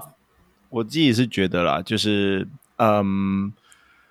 领航员这支球队，他们需要依赖一个新秀白奥城来控球，那也就代表了说他们在持球进攻的部分上，其实就是蛮艰难的。那其实，在赛季后半段的时候，你会发现说很，很多时候领航员的球员就会一直拿球，然后犹豫要不要传，结果单是犹豫这一段时间就已经花了可能四到五秒的进攻时间，然后到最后进攻时间到了以后就仓促出手，对啊，那。呃，这个某程度上就是说，嗯，领航员的球员持球能力的进攻，呃，持球的进攻能力不足了。那而且还有那个三分的准度的不稳定，对啊。那相比起富邦，就算他们可能当天本土的球员状态没有那么好，但是他们终究是有一个新特例可以信任的嘛，对啊。那呃，我觉得这个就是领航员和富邦最大的分野了。我觉得这个系列赛其实那个差距其实蛮悬殊的，悬殊的，就是呃，一来，嗯，领航员他们的球员没有持没有足够的持球能力去惩罚，嗯，富邦的某些球员，像是什么空，像是什么嗯赖廷恩啊、简廷照啊，甚至说可能比较小只的呃洪凯杰之类的球员，对啊，但是相反，嗯。富邦这边可能他们的持球的球员就多很多，像是林志杰、张忠宪，然后新特利，甚至说什么 Chris Johnson 也可能可以拿出来用一用之类的。那对上对上呃领航员的那一些内线，就是没有换防的能力的时候，我是觉得说这个系列赛可能会比我们想象中的更加早结束吧。那请小铁来帮我员讲一下话，我们到底有什么地方可以赢过那个富邦勇士？还是赢不了。我们没有了。我觉得 呃，有有一个好处是，就是领航员跟富邦勇士是这个联盟里面唯二，就是在先发阵容上面没有排传统控卫的球队。就是两队的起始点都是希望可以让呃侧翼，然后前锋去做很多进攻的决策。那我觉得差距是你不得不佩服富邦这些，尤其是张宗宪啦、蔡文成、林志杰这三个资深的球员。他们在处理球的成熟、处理球的的状况比领航员要好很多。那但是反过来说，呃，富邦一直都喜欢用这种就是高大的后场身材，在整场比赛找那个机会。那一方面，其中第一个角度是，呃，像去年在总冠军赛的时候，他们用这些后场可以持球的人去挑战辛巴，挑战对方的中锋。然后第二个就是这些。后场持球人会去挑战对方的后卫，小个子的后卫，但是领航员是可以摆出阵容，让富邦找不到这个后卫的点去进攻，然后领航员内线也让辛巴可以，就是防守的范围这么小哦，这么没有办法去对抗中长距离的投射，嗯、所以我觉得，呃，以这个环节来看的话，或许是领航员可以选择的机会，但是。我不得不说，我自己还是会比较偏向看好富邦点，是因为我刚讲的，在这些呃侧翼的持球决策里面，勇士做的实在是比呃联盟其他各个球队都还要好一些。然后再加上刚前面比赛的时候有讲啊，勇士在最后赛程这段时间，好像让大家看见他们连年轻球员都练得有一点样子。所以呃，如果这些年轻球员真的练得出来，就算他们在季后赛只能吃五分钟、十分钟，那也就代表可以让他们几个重要的老将呃喘息五分钟、十分钟，那那个影响力是很大的。所以我觉得勇士很明显做足了准备要来打季后赛了啦。那那我不会说领航员可能束手就擒，因为领航员在下半季最后总算有一点，虽然呃一些消化比赛里面他的进攻实在太惨，但大致上终于看到。他们的防守有恢复到上半季那个水准，上半季领航员的防守是很强的，所以我觉得在这个情况下，呃，或许有机会跟勇士来周旋一下。勇勇士就算要赢，我不认为会真的赢得非常轻松。对对对，小梅呢？你自己对这个系列赛你有没有什么看法？我回去看了一下，就两队例行赛八场的交手。哎，我发现比分都很低耶。对对对 对，而且勇士在面对领航员，其实除了最后一场就是九十七比九十三获胜，就拿了九十七分之外，没有一场得分超过九十。嗯，连拿七十几分的也有。那我我会觉得说，因为勇士队其实擅长的就是转换的进攻嘛，或者说就是压迫，然后去打快攻。那跟领航员其实某种程度上好像是天平的两边。所以如果说我我也觉得他们在球季最后的防守好像有找回，就是他们最开始的那个强度。那如果说哎状况真的不错的话，其实把比赛的节奏拖慢，两队好像是有的打的。泥巴里面的一场胜负，我反而是这样子想，就是站在领航员的角度，那你防守端，你当然就是要把对方的节奏给拖慢嘛。但是在进攻端，嗯、你要掩盖你在半场阵地战你们那个球的决策能力的不足，那你就必须得把节奏给推快，然后才能够获得一些简单的得分机会。像是呃，在四月二十三号这一场，就是我在现场看嘛。那一场就是少数领航员有在打快攻，然后我记得好像是桑尼，然后搭配呃搭配丁恩迪吧，就是两三个传球就直接让丁恩迪在篮下放进。对啊，那其实我觉得以领航员的身材在打快攻方面其实不会吃亏啊，对啊，甚至说他们的把握力算好的嘞，对啊，那如果你硬要把那个节奏拖拖到一个。半场就是泥巴战的时候，我觉得在季后赛的副帮不应不会让你那么轻松的过了，对啊。另外一个点就是说，大家要不要忽略了简呃呃洪凯杰这一名球员，就是尤其是他在东超回来以后，现在他整季的三分命中率是高达四成多的，对啊。那其实我觉得领航员好像还没有对于洪凯杰这一名球员有做很多的。阴影啊，就是像是什么四月四号这一场啊之类的，其实很多东西是在消化适合，对啊，那后面的蛮多是没有办法去做参考的。我我自己是这样觉得，我在你们在讲这些赛事的时候，一直在思考说，干对啊，领航员到底要怎么赢？我突然想到，其实我们这一整季在对富邦的时候，都几乎都没有大比分落后，哎，就是说。我们都有输，没错，而且是输多胜少嘛。那通常都是到第四节的最后，大概五五分钟左右，可能还领先个一分，或落后个一颗球权之类的。然后我们就是在最后一个要投进那一颗关键的球的时候，那当下没有人，然后输掉的那场比赛，或者像大家应该会有印象，我会有一个四十五度角底。接近底线的林志杰的一个中距跳投，好像剩一分多钟的时候，然后就最后就是领先，然后才拿下那场比赛胜利。我记得还是在富邦主场，就是其实领航员跟梦想，哎，领领航员跟富邦勇士这一季在赛季里的表现，就大概都是这样的态势。那最后我们有在主场赢的那一次，哎，不是这主场，在在对，在领航员主场赢的那一次的球，就是在那个 Washburn 好像。底线那救赎的补篮嘛，就类似像这样子的胜场，所以我是觉得说，我们还是有得一拼的。那我也认同控讲的，我们如果打快的话，不见得会有拿到简单进攻的机会；然后打慢的话，比较容易守得住富邦勇士。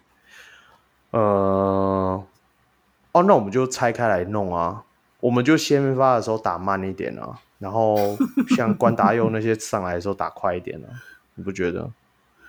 我觉得应该是说，从从至少从这一季，呃，领航员跟跟勇士的对战来看，我认为很好看的地方在于，他们不是把比赛弄得好像哦，我一定要一招打死你，我一定要整场比赛用一个 flow 取得大大的优势等等。但是，对他们想的都是，我可以跟你周旋整场比赛，我只要咬住，我努力不要让落后差距拉大，那只要关键时刻我有办法进球，有一个 play 让我掌握住，那我就可以赢。他们都知道两边的，两边我我觉得这个焦土不是说比赛刻意打慢，而是他知道这场比赛绝对拉不开，两边都是如此，所以你要做打周旋一整场比赛四十八分钟的准备。那我觉得这个差距在于，你刚刚说打快或打慢，呃，领航员绝对有办法打快，但他的打快是他可能要想办法周旋好几个回合，就算执行一些比较高难度的半场进攻，我也不怕，但是我一定要把握那个有机会快攻的时候，我就冲出去，因为我也有也是有很多后场可以跟你、嗯、跟你打快攻这样。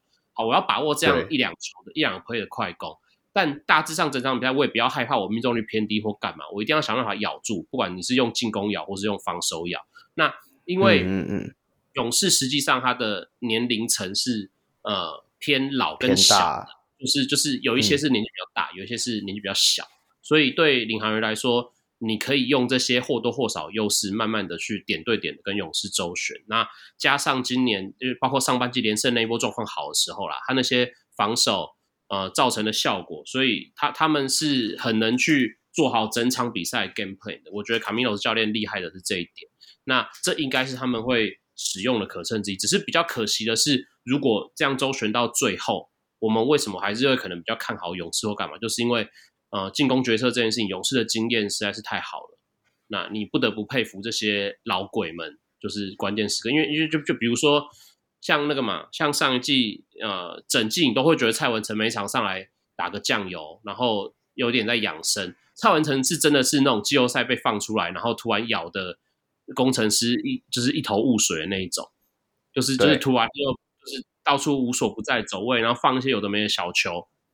对，零零对对，累积起来，他又突然又得了十几分了，然后这十几分就突然造成工程师的重伤害等等，所以我觉得，呃，勇士这些资深的球员，呃，就像我刚刚讲，他们已经准备好打季后赛，那那怎么样能够在比赛纠缠到那一两个 play 的时候，去呃抓到那个契机改变比赛，是领航员最好的机会。但大致上啊，客观来说，我觉得，因为领航员非得要打这种节奏不可，那在这种节奏下，你无可避免的就要面对勇士。这么擅长这种节奏下的挑战，嗯嗯嗯，那哎，那你们不会觉得说，因为毕竟我每次看过富邦勇士很容易三分线打铁嘛。虽然刚刚控有讲说 KJ 这一季是四成的命中率，但是因为就以之前印象，甚至说这一季的富邦勇士偶尔为之的印象，也是会让我们觉得说他们会有可能整个整节的三分球打就是就是。就是都投不进这样子，然后最后决战是在禁区的攻防。那你不觉得说，其实如果对比这样的话，领航员反而比较会有优势吗？嗯，前提是我自己是没有什么印象，富邦在季后赛投不进三分球了。对啊，那原本大家也会预期说他们对上工程师是一场苦战嘛，但是没有啊，他就五场都一直维持着。对啊，差不多准度。他他，他对辛巴，嗯、他那个他又不扑出去，那个那个三分线空档就是大到那个周桂宇可以喝一杯喝一杯咖啡再投出那颗球的，那 哪有那有哪有什么？那可是领航员很多锋线啊，我们黄宏汉啊，不过陈玉瑞啊我觉得啊对啊，我觉得某程度上就是要看那个领航员的防守策略了。其实我觉得有时候领航员很喜欢换防，但是。嗯 Jeff Ayres，甚至说 J 呃，Wash 那三名洋将对上辛特利这一种等级的球员，他是真的能够干扰到对手的三分线吗？我不确定的。嗯，对，这个是我担心。对啊，这个是第一点啊。另外，另外一个点就是说，就是其实刚才讲的就是富邦投不进三分球那一段时间，其实很大部分是在于他们前往东超之前的那个时刻。前往东超，嗯、对啊，东超打完以后，我几乎都没有印象说富邦有在投不进，就是有有要为三分球这个东西担心啊。嗯，对啊。所以你是说去东超之后，他们有打药就对了？妈的，整个全部打鸡血一样。对啊，不过不过我我还是同意，就我还是同意说，就是如果他们三分投不进的时候，他们在。篮下究竟会有什么攻势？那这个部分，我觉得很大部分就是会变成可能在转换进攻的部分上，就是那领航员就是想办法要把呃富邦的转换进攻给停下来了。那哎，这里稍稍微补充一个点，就是说究竟呃强森这一名球员在这个系列赛该不该上？因为我觉得，嗯、呃，对于强森这一名球员，嗯、我觉得领航员其实。呃，蛮蛮好克制的，因为他在篮下的那个对抗性就很明显没有，就刚好让了、嗯、呃领航领航员的杨将就是有很多在低位呃禁区攻击的机会。那当然你也会说对方对方就是可能把塞尔夫给上好上满，那但是就看有没有机会抓到可能富邦用强森的那一刻，然后把他就是拿出来重击吧。哎、我如果真的上塞瑟夫，我上碰碰就能守得住。嗯，啊、嗯，对啦，的确，的确，我觉得，我觉得强森就是进攻进攻端就是可以特化，但是在防守端也是会蛮难搞的。对啊，那究竟就是领航员能够怎样去应付呃塞瑟夫或者是说 Chris Johnson 这个部分上，如果他们应应的好的话，会给到富邦更多压力。好，那我们赶快来讲一下 X 因子好了。小梅，你先来。你刚刚只顾着笑，妈的，你现在都很像置身事外，没有钢铁人的事情，就这样子。快说。呃，勇士我选史伯恩，然后领航员的话卢俊祥。怎么说？啊，我觉得其实综合刚才大家讨论，我觉得两队的球赛应该是真的蛮有可能，就是会一路纠缠到最后关键时刻吧。所以。就是到底哪一队可以投进关键的进攻，应该就是左右胜负蛮重要的一个因素。嗯、对，那对我我记得我们前几个礼拜好像也讨论过史伯恩嘛，就是他反而是这个球季里面蛮常在最后关键时刻可以拿到球有出手机会，诶，他也把握了很多次。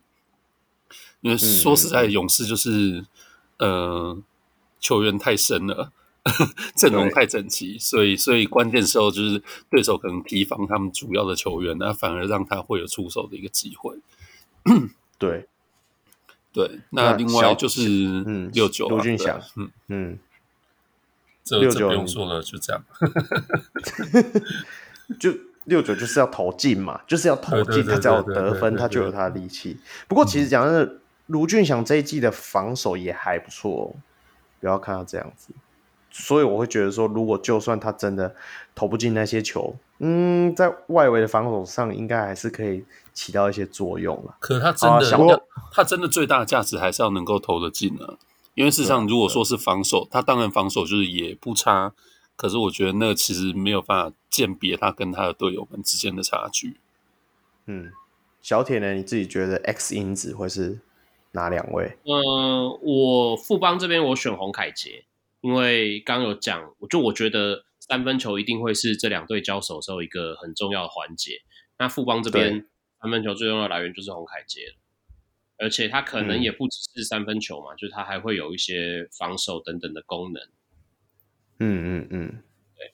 那，那领航员呢？整队都是 X 因子。领航员这边我会选那个施晋尧啦，就是哎呦。就是对，就是是我个，这是我个人私心，因为我觉得施晋尧他不是没有证明过他可以做到什么事情，但他今年既然是被赋予这个责任，就是球队不用固诶传统控卫了，然后让你担任主控这件事情，那你应该做的东西会比你现在呈现出来的东西还要多。如果你再不多做点事，领航员就要输了。嗯嗯嗯嗯嗯。扛起来就对了，也要做我们领航员的扛哥啦。那控呢？那这边富邦因子 X 因子，我选简宁照。啊，他会上场吗？那这个就是我大胆预测他有机会上场嘛？对啊，在有限的时间里面，如果他在进攻端能够给呃领航员足够的伤害，那我就会觉得说，那可能那几个关键的伤害就是让。富邦扬长而去的关键了，对啊，那毕竟他是新秀，大家都不会对他做可能过多的针对还是怎样的。嗯、那如果能够在一些少数的回合里面，像是富邦突然投不进三分的时候，突然换一个简廷照上来投投三分，然后全部进了，那我觉得对啊，那会是一个蛮关键的一个点了。那至于领航员的部分，我会选碰碰。嗯，对，那。其实我觉得在禁区防守的部分，嗯，就算可能三名洋将的横移能力不好就算了，对啊，那至少你还有丁恩迪，那陈冠泉，然后林振我不知道他会不会上场，对啊，那他们的防守呃禁区的防守，我觉得应该不算是非常需要担心的一个部分。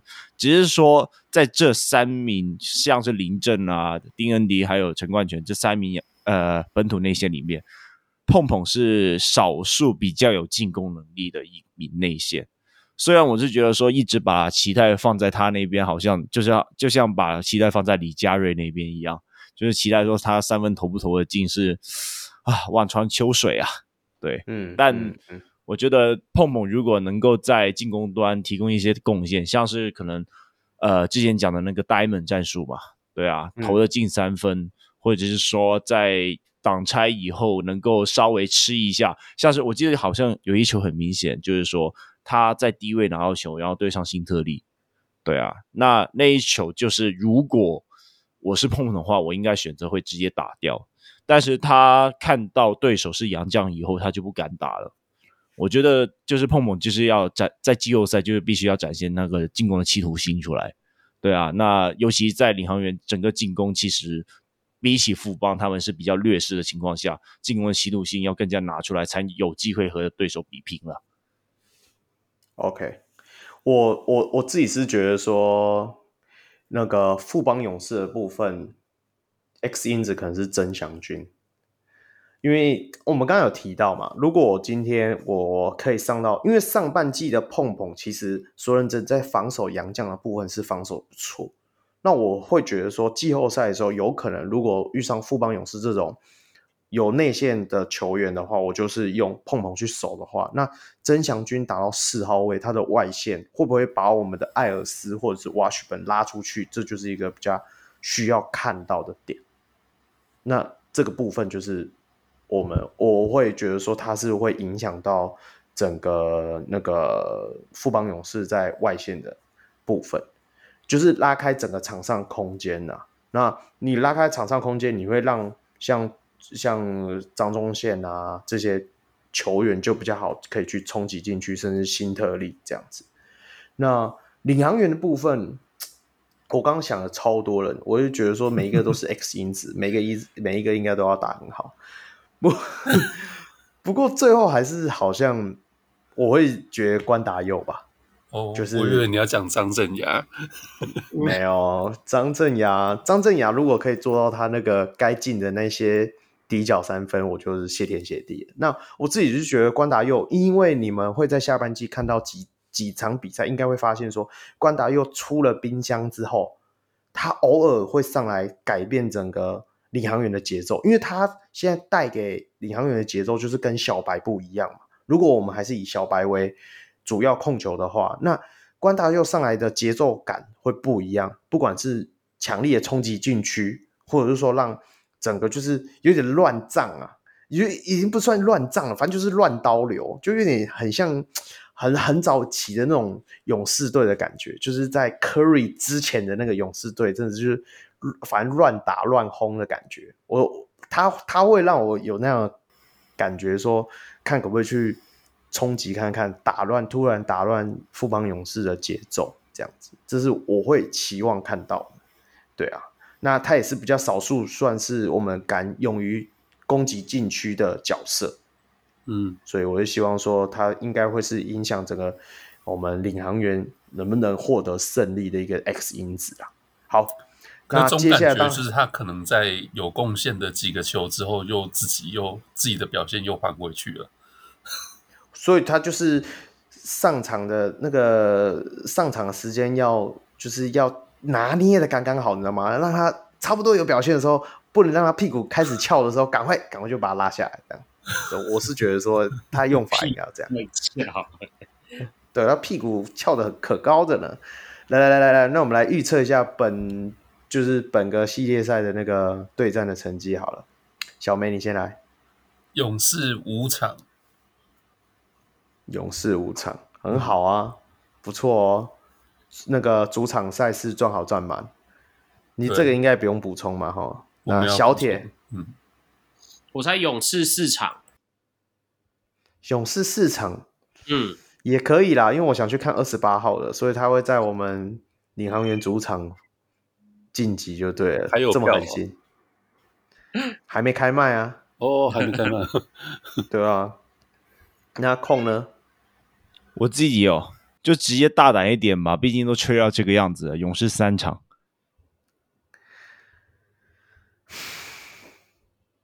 你觉得我要接什么话？我刚刚 把所有的脏话先吞进去。领航员三场，绝对不会有人跟你一样。这样子你连二十八号都没得看。我我觉得我我的我的我的想法是四场领航员晋级。我们现在富邦勇士主场偷得一胜，打得他措手不及一场之后，然后在主场二连胜，扬长而去。我刚刚也想象过这个情境，然后越想越觉得没有任何实现的可能。不管。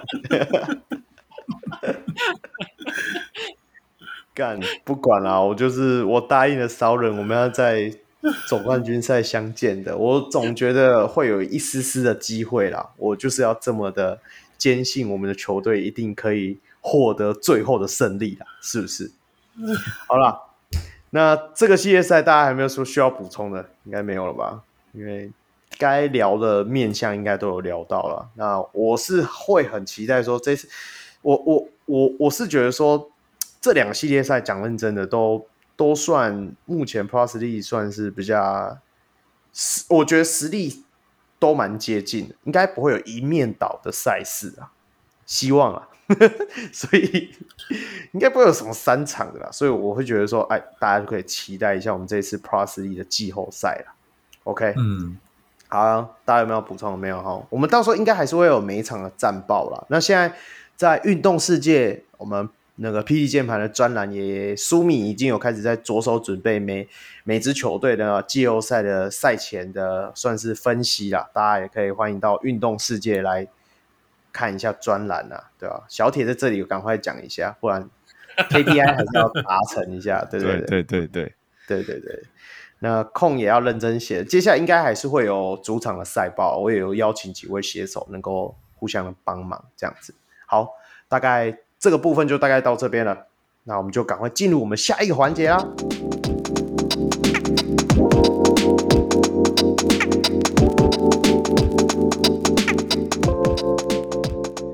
好，接下来来到我们的台南更新档。那因为我们小北来匆匆去匆匆啊，那忙着公事繁忙，所以我们就再放他离开了。所以今天就由我们剩下的三位伙伴们能够来 review 一下。这一周的一些主要的新闻呐、那第一则新闻，我们当然要聊到我们艾迪大有在脸书发布了嘛，这个应该就是接下来就是在暑假的时候会呃迎来报复性的国际赛潮啦。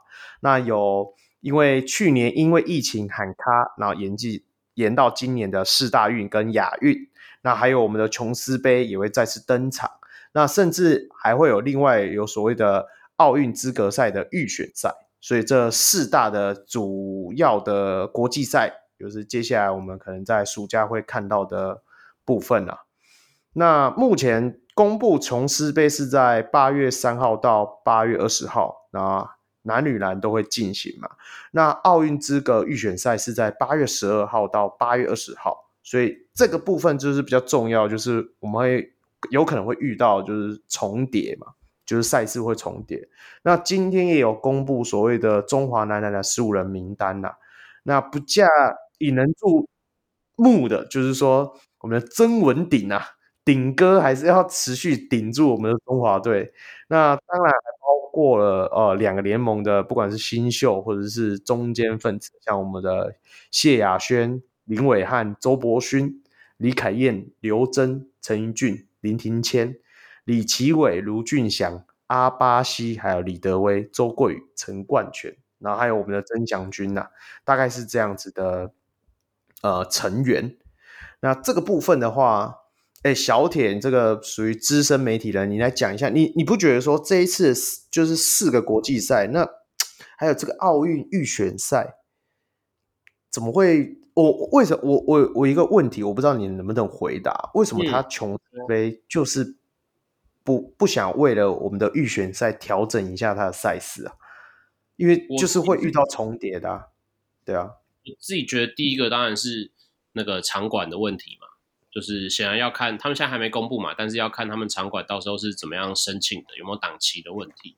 也许因为因为台湾这些场馆就是有时候很多活动档期都已经卡好了，就尤其这种就这种原本已知暑假夏天就会有一些固定的活动等等，所以我想可能是这个状况他没有去解释，就是没有说、哦、我们档期已经卡到，我们非得要在这个时候办不可等等。那我会觉得这其实比较 tricky，因为。说实话啦，就是琼斯杯真的是我们可以决定时间的赛事，所以应该是有修正的可能。啊、那那没有因此修正，会觉得蛮可惜的，因为没什么必要嘛。就就是就是没道理。自己如果有一个自己可以修正，你去搞一个跟其他的国际赛撞齐，然后以至于以至于我们非得要兵分多路，再多找一些人来培训，出一个不同的的队伍去去打那个国际赛。去分头打国际赛，这其实也蛮辛苦的，因为代表你所有的资源都是要扩大举办或扩大决定，所以我觉得这个是篮协的确可以商榷的，因为因为呃，就真的是可以选择的，那你不选，造成大家很多困扰，我觉得没有什么必要。而且再来每一次这种事情，就我当然知道篮协的立场，就是每次都会讲嘛，琼斯杯在台湾办的，我们不能。呃，派太差的队伍啊，不能让台湾球迷就是太差球等等。我可以理解这个心态，真的可以。尤其当初琼考量当初琼斯杯举办的背景，就是这的确是他们可以选择的方向。嗯、但是也就正因为如此，你为什么要跟其他比赛撞期，让大家陷入那种我们是不是明明比较重要的比赛，我们反而要派比较讲难听点，比较没有那么强的球队，把比较好的球员留在琼斯杯等等的这个疑虑？我觉得，对，对。呃是，就是当然，这都可以调整。可是明明可以避免这些问题，却不避免，以至于就是如果今天没有这琼斯杯，大家这些其他的国际赛照打，你真的要分不同人去比，那那都无所谓，就是就是有各自的考量嘛。可是你就因为你卡了一个，你明明可以调整，却非得卡一个呃琼斯杯，让这些事情变得很复杂。我觉得这就是没必要的的的问题啦。所以我个人会比较呃担忧说，这这就讲讲来听点，这有一点呃便宜行事，就是大家以往觉得怎么做，那我档期就敲好，我就照着办。但时间如果真的撞到，我们再想办法协调一下，看谁去比哪一个比赛，谁去比哪一个比赛。我们国家的呃培训的成员可能有很多人哦，谁去谁去打哪个赛事等等的，就是 就是在用这种方法去瞧。可是我觉得这不应该是看了赛程再来瞧的，你反而应该是。早早就把这些分级的观念啦，你把球员培训、球员分配的观念啊，都决定好，然后去针对不同的赛事做预备，我觉得这还是比较合理的。对，因为其实在这则新闻里面，你他也有谈到，就是说，因为出战这个奥运资格赛的之预选赛的第三支代表队，有可能会是。会再找介于中华蓝跟中华白，就是所谓我们以前琼斯杯都会派这两队嘛。以前我们都会讲所谓一军二军的感觉啦。对对对。那他就会派这个一点五军的模式出征。那基本上阿提诺就是因为他是规划洋将的关系，他应该还是会在正中领军啊。但是目前他的预选赛的代表队的总教练也还没有决定，所以。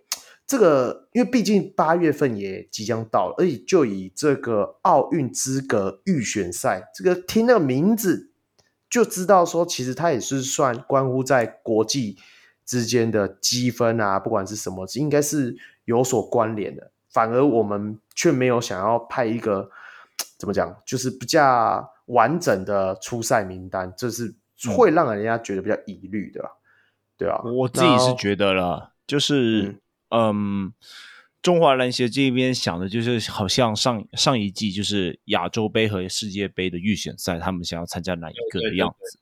就是他们觉得我在亚洲杯能够拿到比较高的名次，相反就是说我在世界杯可能会对到一些更强的对手，可能是来自其他洲的呃一些国家。那对他们来说，我觉得既然我都在那边基本上没有办法赢的时候，那我就干脆可能派一些二军啊之类的去打。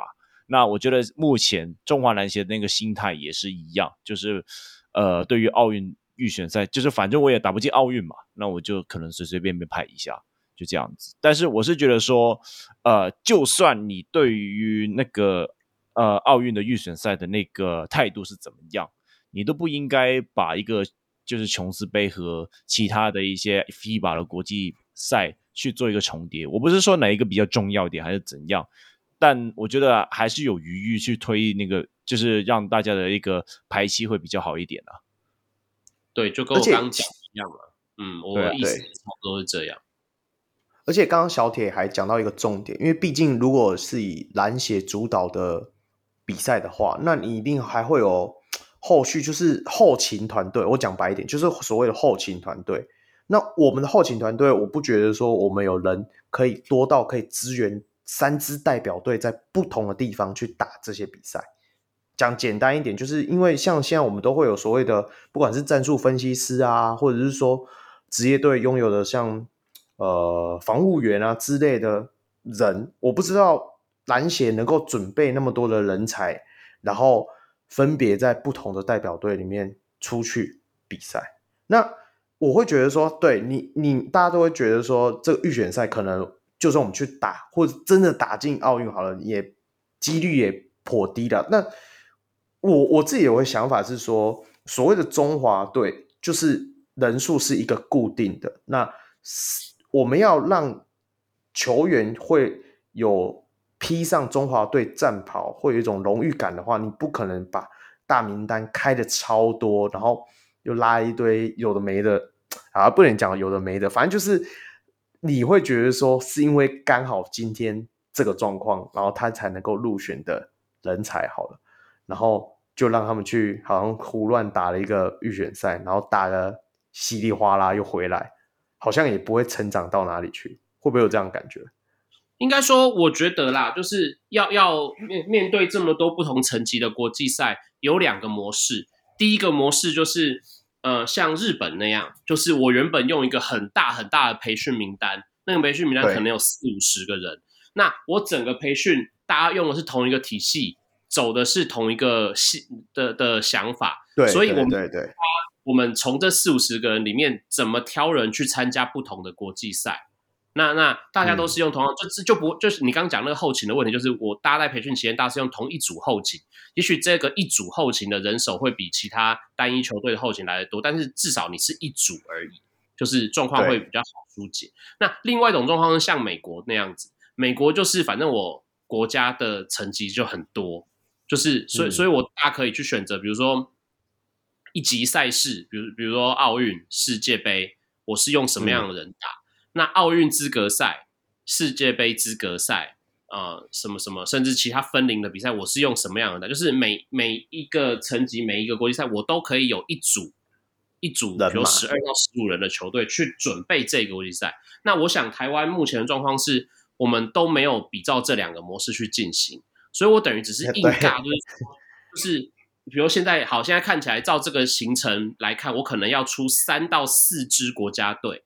那这个三到四支国家队，我就必须要呃临时挤出三到四支嘛，所以就是三十六到四十八个人来面对国际赛。那我觉得这个就是在培训上会比较困扰的。那那这点再说明，就是我们国家的培训计划就是是有一些环节需要去做修正。其实我我我这里抛出个想法，如果你琼斯杯真的是说哦，我们要呃打给国内的球迷看的话，那你干脆派两队职业队的上去啊，派一支富邦，派一支中信，反正你们去年就想要弄一个所谓的 那个跨联盟唯一一届也是最后一届的跨联盟交流赛嘛，那我们就琼斯杯就是。换一个想法啊，我们不一定要玩那样子啊，我们就各派一支职业队出来打。那哎，这个模式其实这模式以前有过，因为我记得我小时候很小的时候看琼斯杯，就是一对玉龙一对红国在打，我记得是这样子。对啊，对啊，对啊，我我觉得这说不定，而且反正你琼斯杯就是要卖票嘛，你就是要赚钱嘛。对啊，对啊，那你就是包个小巨蛋，然后派个富邦勇士，派个那个中信特工。金控大战，哇靠！那你大家也是会有，也是有噱头啊。你你想要看到这不过，不过我在这样子想啊，就是毕竟如果你把它喊成中华队的话，对于中华篮协来说，就是比较好征招了。如果你想要叫职业队来打的话，你首先你先要把职业队的老板给搞定嘛。对啊，职业队还有窗口的问题啦，就是刚像刚讲，以中华队为号召的话，就是那个篮协就是固定的窗口，所以他会负责集训，你有很多东西可以通过单一窗口去解决。那你如果要用这种职业队模式，就当年虽然玉龙红果他们不是职业队嘛，他们还是就是篮协列管等等的，所以那个状况可能还好。但现以现在这个方式的话，以职业队的规模来走，那就会变成两个职业队就变成两个窗口。那你要怎么去处置？我觉得会很耗这些相关人士们接触的的手腕呢、啊。嗯，对啊，这个。这个部分，我觉得我们当然后续还是可以再看啊。那当然延续这个的话，它还有一则新闻，就是说，哦，我们之前都有知道，就是，哦，我们在 N C W A 有，呃，应该算 N C W A，啊，反正就是在，呃，赫伯跟赫丹两兄弟，这个我们之前的节目里面也有谈到嘛，就是他们是混，算是台湾的混血儿啊，然后目前在美国打球，那。像赫伯，他现在目前是在美国，是属于四星的高中生。那他也有在新闻里面有谈到说，有可能在暑假的时候有望来台打琼斯杯的比赛。那这个部分，其实我们后续也是可以期待啦。就是说，如果真的有在琼斯杯的赛场上能够看到他们兄弟俩，然后真的加入我们中华队的阵容里面，也是会有一种不一样的感觉，对吧？不过，哎。小铁，你有追过这个赫伯跟赫丹的消息吗？我知道，我知道，我没有，我不敢说我追的很深入，但我知道他们。嗯嗯嗯。那你自己有看过他们一些比赛的内容吗？我觉得他们就是很标准美国篮球观念下养成的那种一百九十几公分的后场跟侧翼球员，就是嗯，所以他们会被选成你说那个什么什么。四星高中生等等，那个都不是胡乱的，所以的确是有那个潜质值得去开发。嗯、因为台湾以前也没有高中生被这这种身材规格，然后这种技术，还有这种期待的程度嘛，所以我觉得在他们有可能呃加，如果是有可能加入，要有那个意愿的话，真的是应该要去征召看看。不论是任何一个层级，你可能因为他们还年轻，干嘛？你不想让他们直接。站上一军或是高层级国际赛，那至少像刚刚讲琼斯杯啦这种，嗯，也的确需要噱头嘛，琼斯杯需要卖票嘛。你让台湾的球迷看看，哎、嗯，也许我们看起来很有希望的年轻人，也不是坏事。对啊，对啊，对啊，对啊，呃，毕竟就是大家有亚洲各国都开始在关注所谓混血球员的这一块的时候，台湾也不能呃落居后面啊。我我觉得主要是这两个人的确是中华队要去争取的对象，因为你看，比如说阿巴西的状况，我们还要绕这么大一圈再去争取他是不是本土。这两个人因为都有领身份证了，所以他们原本就在 FIBA 规则里面是可以使用的国家队战力。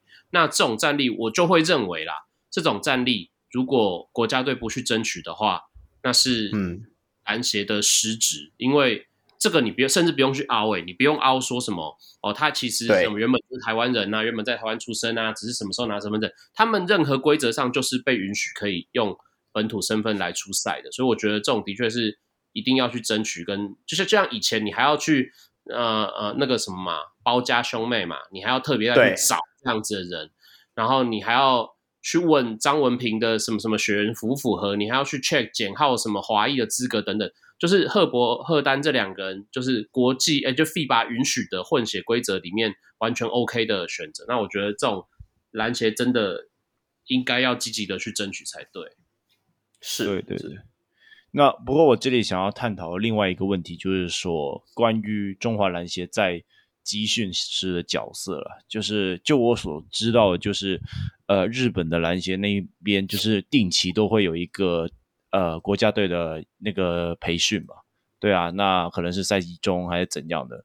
那呃，我觉得这一次很明显就是说，嗯，因为有太多比赛，导致说大家在选材的时候，基本上就是 我我我我要说乱选吗？也没有，但但就是大，我觉得教练那一边就是还没有办法，就是很清楚去掌掌握球员的状况啊。然后目前看起来，在 Parker 教练走了以后，也没也不知道说他们目前想要打的体系是怎样的样子。那尤其现在有四队嘛，对啊，有一队要去打世大运这样子，那我不觉得说这四队的体系会长得一模一样。那我觉得目前中华队与其说需要，就短期内你要想是怎样去派人参赛，你长期还是要想一下，究竟是如何有系统的去培训那些国家队，像是你跟你们刚才讲的赫伯赫丹，就是他们看起来会去参加琼琼斯杯吧，但是我觉得大家对于他们的实力如何，好像还没有底耶，对啊。尤其是尤其是一些本土的球员，他根本就没有和他们打过啊，对啊。那我觉得在中华篮协，就是未来在长期的部分，就是要想办法如何定期的让这些国家队的队员互相搭配，然后就培训。那这个会是我觉得未来需要考虑的方向。我觉得这个概念就是之前嘛，因为我想你们也问也跟小谷聊过，小谷聊过天，嗯、我们一直很推崇的状况就是为什么、嗯、呃日本。会近年在国际赛取得成功，这个就是一个你做最长久的准备之后，你才可以在最短时间内得到最好效果的培训方式。你长久下来，一直用一个大培训计划的概念去呃，让一群这一群在近期都有可能会为国家队出征的球员四四五十个五六十个，啊，了解我们整体是要做同一个体系。那这种情况下，你就会变成，因为这照 FIBA 这几年要学足球的概念，所以他们的国际赛赛程是打很散的，就是你可能不时就有国际赛要参加，嗯、不时就有国际赛要参加。那这种情况下，你就是大家原本都有一个基底了，你长时间的同一个体系的大培训计划都有一个基底了之后，你在比赛前，你才真的说，哦，那我来挑挑看这一次比赛，我选几个，我们选一队，选多少人是为了这一次，比如说亚洲杯也好，比如亚运也好，比如什么四大运也好。有多少人是为了符合这一次比赛资格，然后在这一次比赛当中来出现代表国家队出征的人？那既然他们原本都是用同样的体系下去作战、做训练，在比赛前你只要做基本的磨合就好了。我觉得这个才是为什么我们大家会比较推崇日本培训计划是这个原因，因为这对大家来说是你先把前面准备的量做足，你到比赛前你其实只要做最简单的预备就好。我其实我们不是没有过类似这样的状况。其实当初台湾办的四大运的时候，就是陈英俊啊、李凯业他们那一届的时候，就是类似用这样的模式。那最后产生效果也很好啊。那时候帕克带的那一队，一直到现在，你看他们有很多人也是到变成两联盟的中流砥柱，甚至陈英俊现在在 CBA 前阵子还拿到就打到二轮去。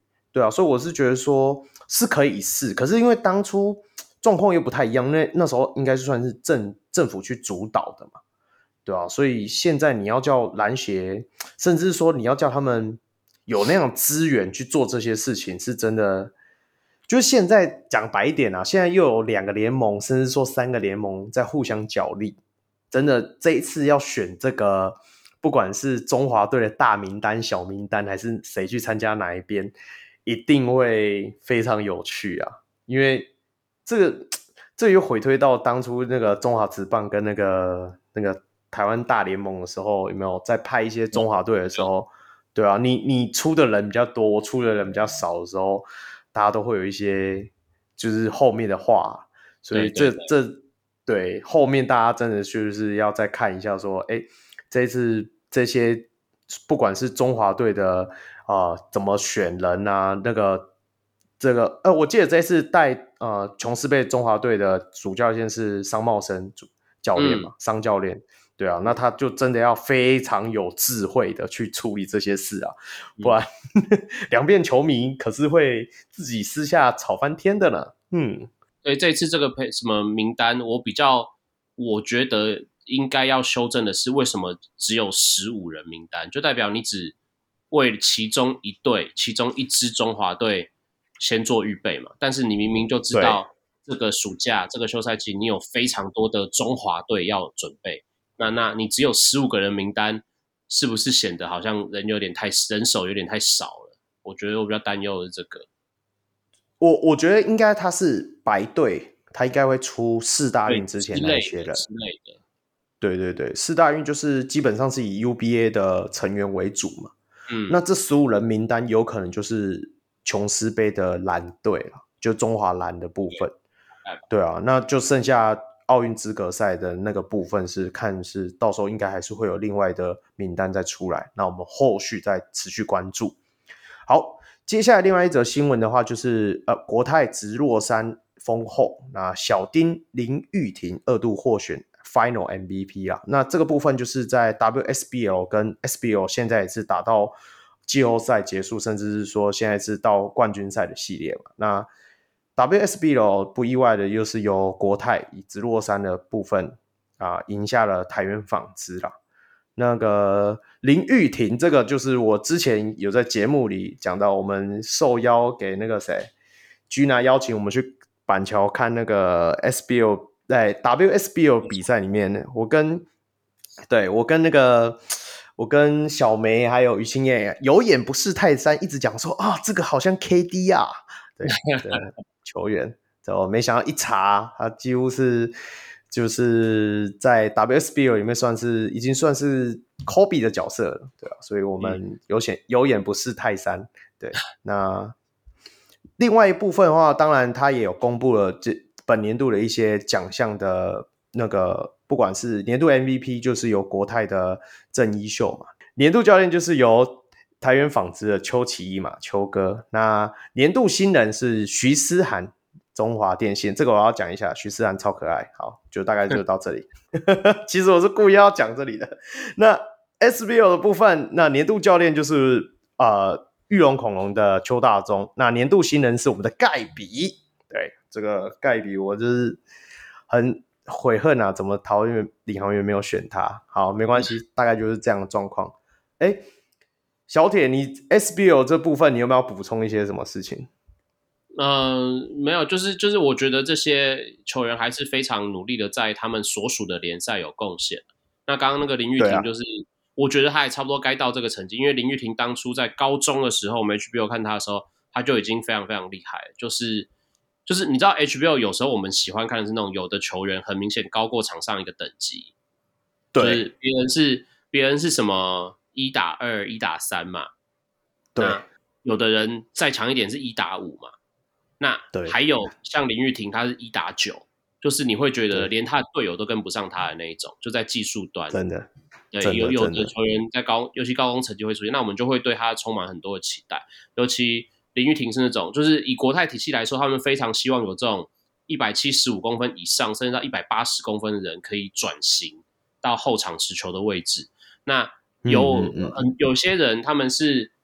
硬练的，就是他知道他有这个期被国国被国泰有这个期待，所以他会去练。但林玉婷不是练的，他原本天生就是这么好的球员，就是不需要转型，他就是一个一百快一百八十公分的后场。所以不管是他后来入选国家队的过程啊，或者是他自己在 WSBL 的表现，都一直让大家很期待。那那这一次我会觉得他再次获奖嘛，那也很也证实他的确是有这样的身手啊，就是。在女篮圈，我会认为这一个时代的女篮看见林玉婷这样，所以虽然平常听说就一直看国泰封后不是一件很有趣的事，但是可以看见林玉婷好像终于接班了，然后变成这么强的冠军队的王牌，是很很很值得喜。我我我觉得我很高兴啊，就看到他会这样子。对，那 SBO 那些球员，包括盖比，我觉得他们都有一些先天上的状况限制嘛，因为盖比。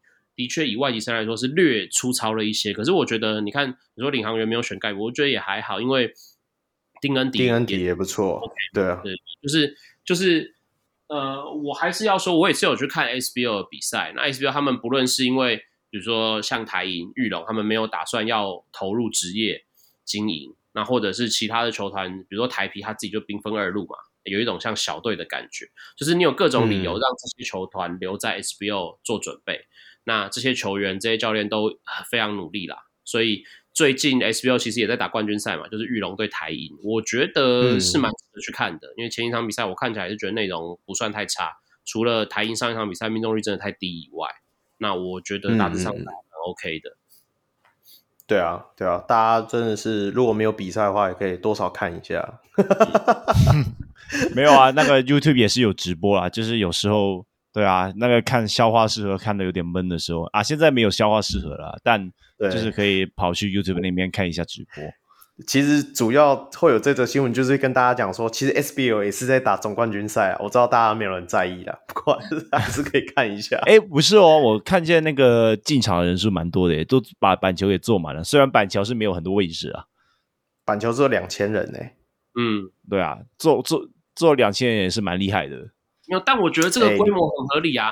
就是你们有那个什么呃，控你应该知道，就是那些 B League 就日本的联赛。他们也是有一些主场地，就是两三千人啊，对啊，对啊，千上下，就是他们其实是是在那个联盟评估当地的发展状况的时候，是看满座率，就是你可以小主场可以小，但你的满座率也好，你你当地民民众的支持度其实是很重要的。那我觉得 SBO 就算现在被看成是，比如说可能层级没有到两个职业联盟这么高，但这样子的联赛。呃，还是可以吸引不同的球球迷关注，就好像我们还是会看 UBA，还是会看 HBL 一样，我觉得都很值得去看。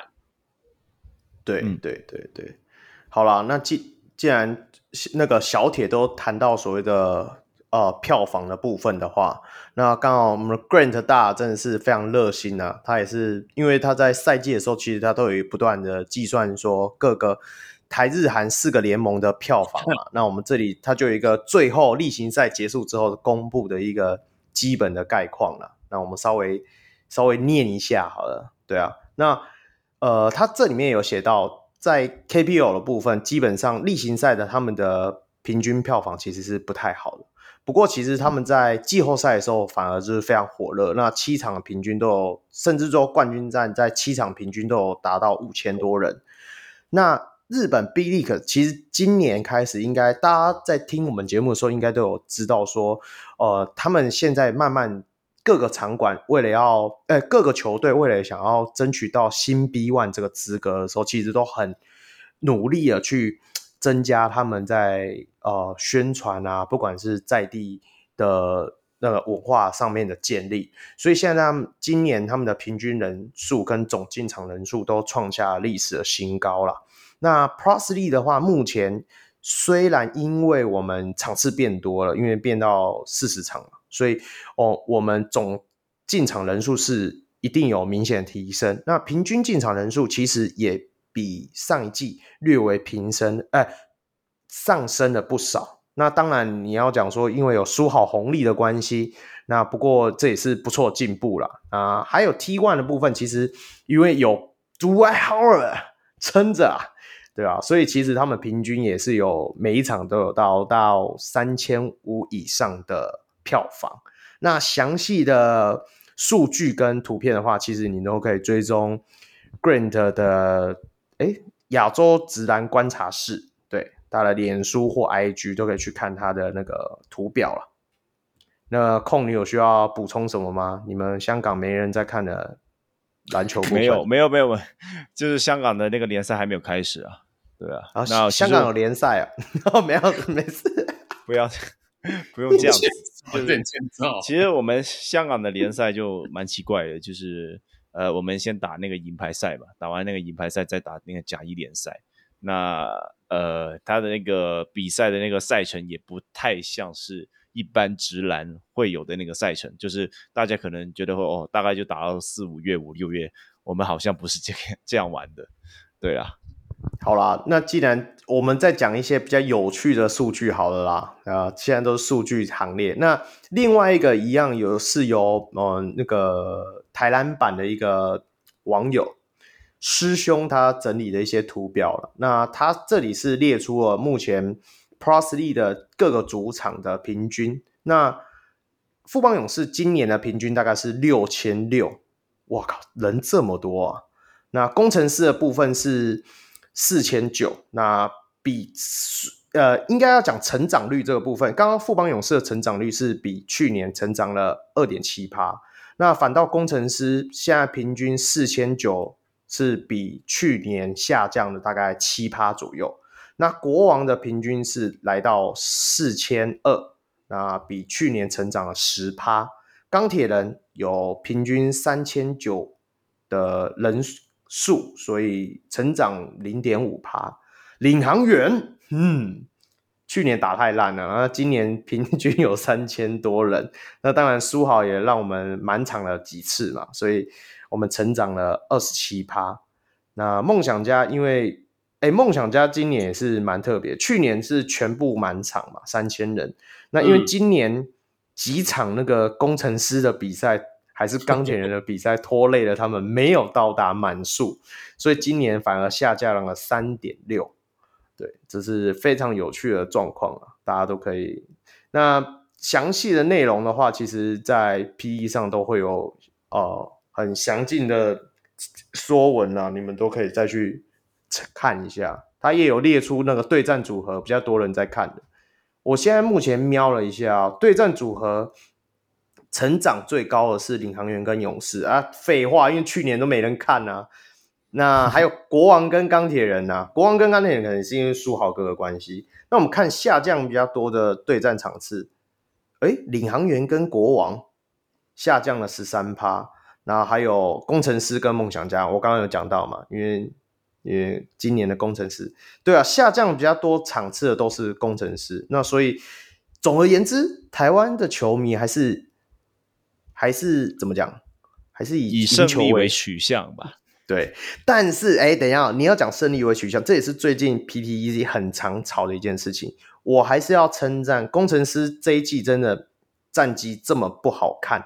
但是他们的进场人数还是有接近五千人，所以代表他们很认真在做所谓的在地在地化这件事情，还是做得非常成功。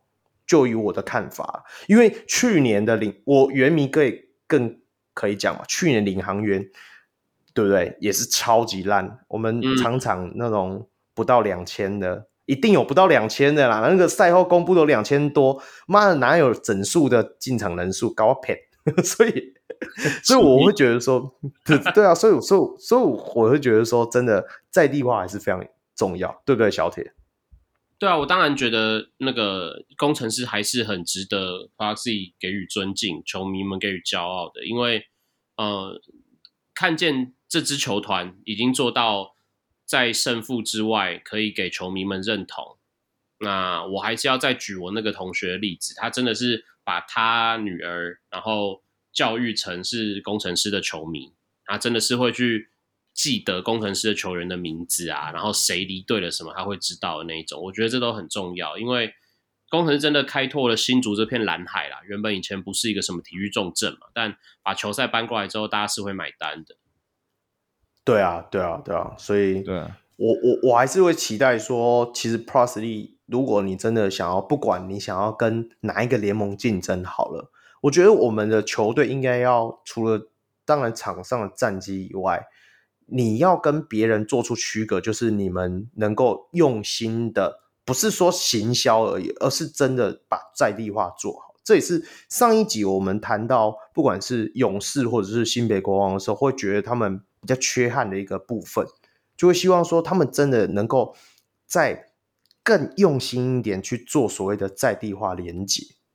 那我我那天不会是，嗯、我反而觉得说不是说什么在在不在地化的问题，因为就有时候就你知道嘛，北部的球队呃很多外移人口之类的，我觉得我觉得就是要要找到自己的定位，然后就好好去做那一件事情。对啊，像是可能富邦这样子，那很多外移人口之类的，我在看看比赛的时候，我就觉得说，他们真的不需要去做什么在地化，而是说他们要把他们在进场时的质感给做出来啊。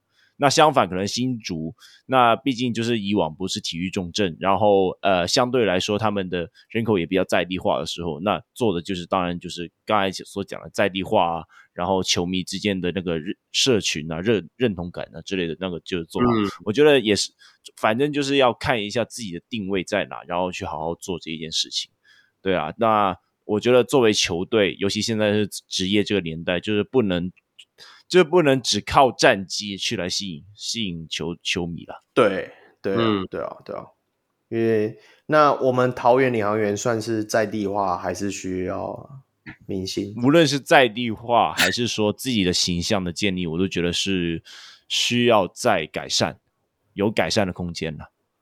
嗯嗯，我也这么觉得。毕竟我们的那个棒球队，桃园的棒球队是做的非常的。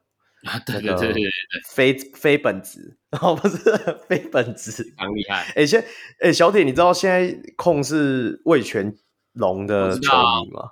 我知道啊，看得出来啊，他不是很对啊，他 他常常看见我突然 follow 什么魏全龙社团这样子。对啊。哎、欸，你会不会没多久？他不知道吧？他没有在场啊。对啊，我我说你会不会没多久开始在运动世界写魏全龙的分析？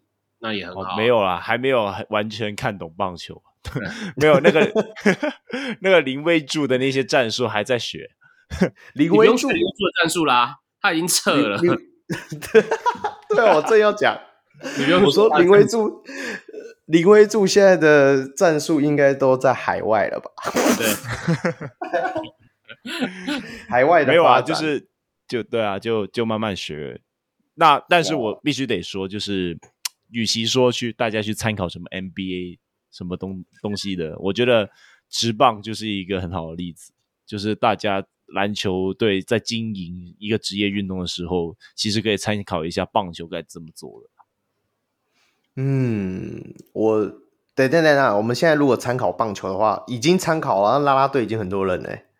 对啊，就只有啦啦队吗？其实我觉得蛮多东西还是要可以学一下啦。呃，衣服啦的种类啦，对啦，是啦，我们还 Plus 第三年而已，不要要求人家那么多，我们慢来啊，一步一脚印，一步一脚印，好不好？OK，好，来到我们本周的新闻最大爆点，也是最后一个部分啊，可能也是最不能聊的一个部分，可能也是最不能聊。对，那我直接讲那个新北国王在声明的部分好了，那因为 Queen's Davis 在。呃，五月十二号的时候，在晚间有发生所谓的家庭纠纷的事件嘛？那新北国王这里是有发出一个球团的声明啊，那他就是说，本球团已经悉知事件的发生之后，然后第一时间也是进行了了解跟关心，并提供 Davis 及前妻及家人的协助啦。那他后续也是有声明一些什么坚决反对家庭暴力啊，什么巴拉巴拉之类的事情。嗯那反正总而言之，就是请大家呃关心本次事件的球迷以及朋友，给予 Davis 先生更多的时间与空间处理其私领域的事宜。嗯，所以代表是说，球队就是定义说这是在私领域的部分啊，没错，对不对？那空你有什么想法吗？还是你没什么想法？我觉得这个东西我自己是没有什么想法啊，就是因为这毕竟就是 Q 他自己呃他自己和家人的一件事情。只是我觉得说，就是到底联盟和球队要怎样去处理这件事情？因为我刚才有稍微看了一下，就是联盟对于这一个部分他是怎样去处理。那我刚刚找到他的好像是第四章嘛，看一下。对，而且今天发的声明。啊，你来讲一下，我来念一下。干，找不到，去哪了？我啦，到底，呃，哎，去哪？我刚才找到了，干，赶快，好，等我一下，我找到了，好，你帮我念吧，靠北啊，好了，那今天他也是有公布说，因为。呃，Plus League 今天在五月十六号的时候，我们录音时间，哦，我们录音时间已经变十七号了，对不起。那个有关于新北国王 Davis 目前相发生的新闻事件，可能影响职业球员公众形象，那联盟依规章第一时间介入调查，并比照纪律委员会组成要求，邀请外部的。专家委员参与。那据了解，相关事宜仍待司法机关的调查厘清以及认定。那新北国王也同意尽速厘清相关的事实。那对球迷、社会以及联盟提出说明，并承诺在合乎司法机关程序以及法律相关规定之下，提供证据及说明资料，供联盟及外部委员进行判断。所以。最主要的就是后面定义的部分啊，那联盟相关事实，这里我稍微补充一下，那根据 Plus League 规章第四章球员球员行为准则规定，球员应维持职业运动员之公众形象，不得违反家庭暴力防治法等行为。若违违反规定，球员 Plus League 将处以警告、禁赛、停权、永久除名等处处分，且联盟有损失者得对其求偿。另外，前项之处分，并得并并罚最高新台币五十万之罚款，停权处分得跨季执行。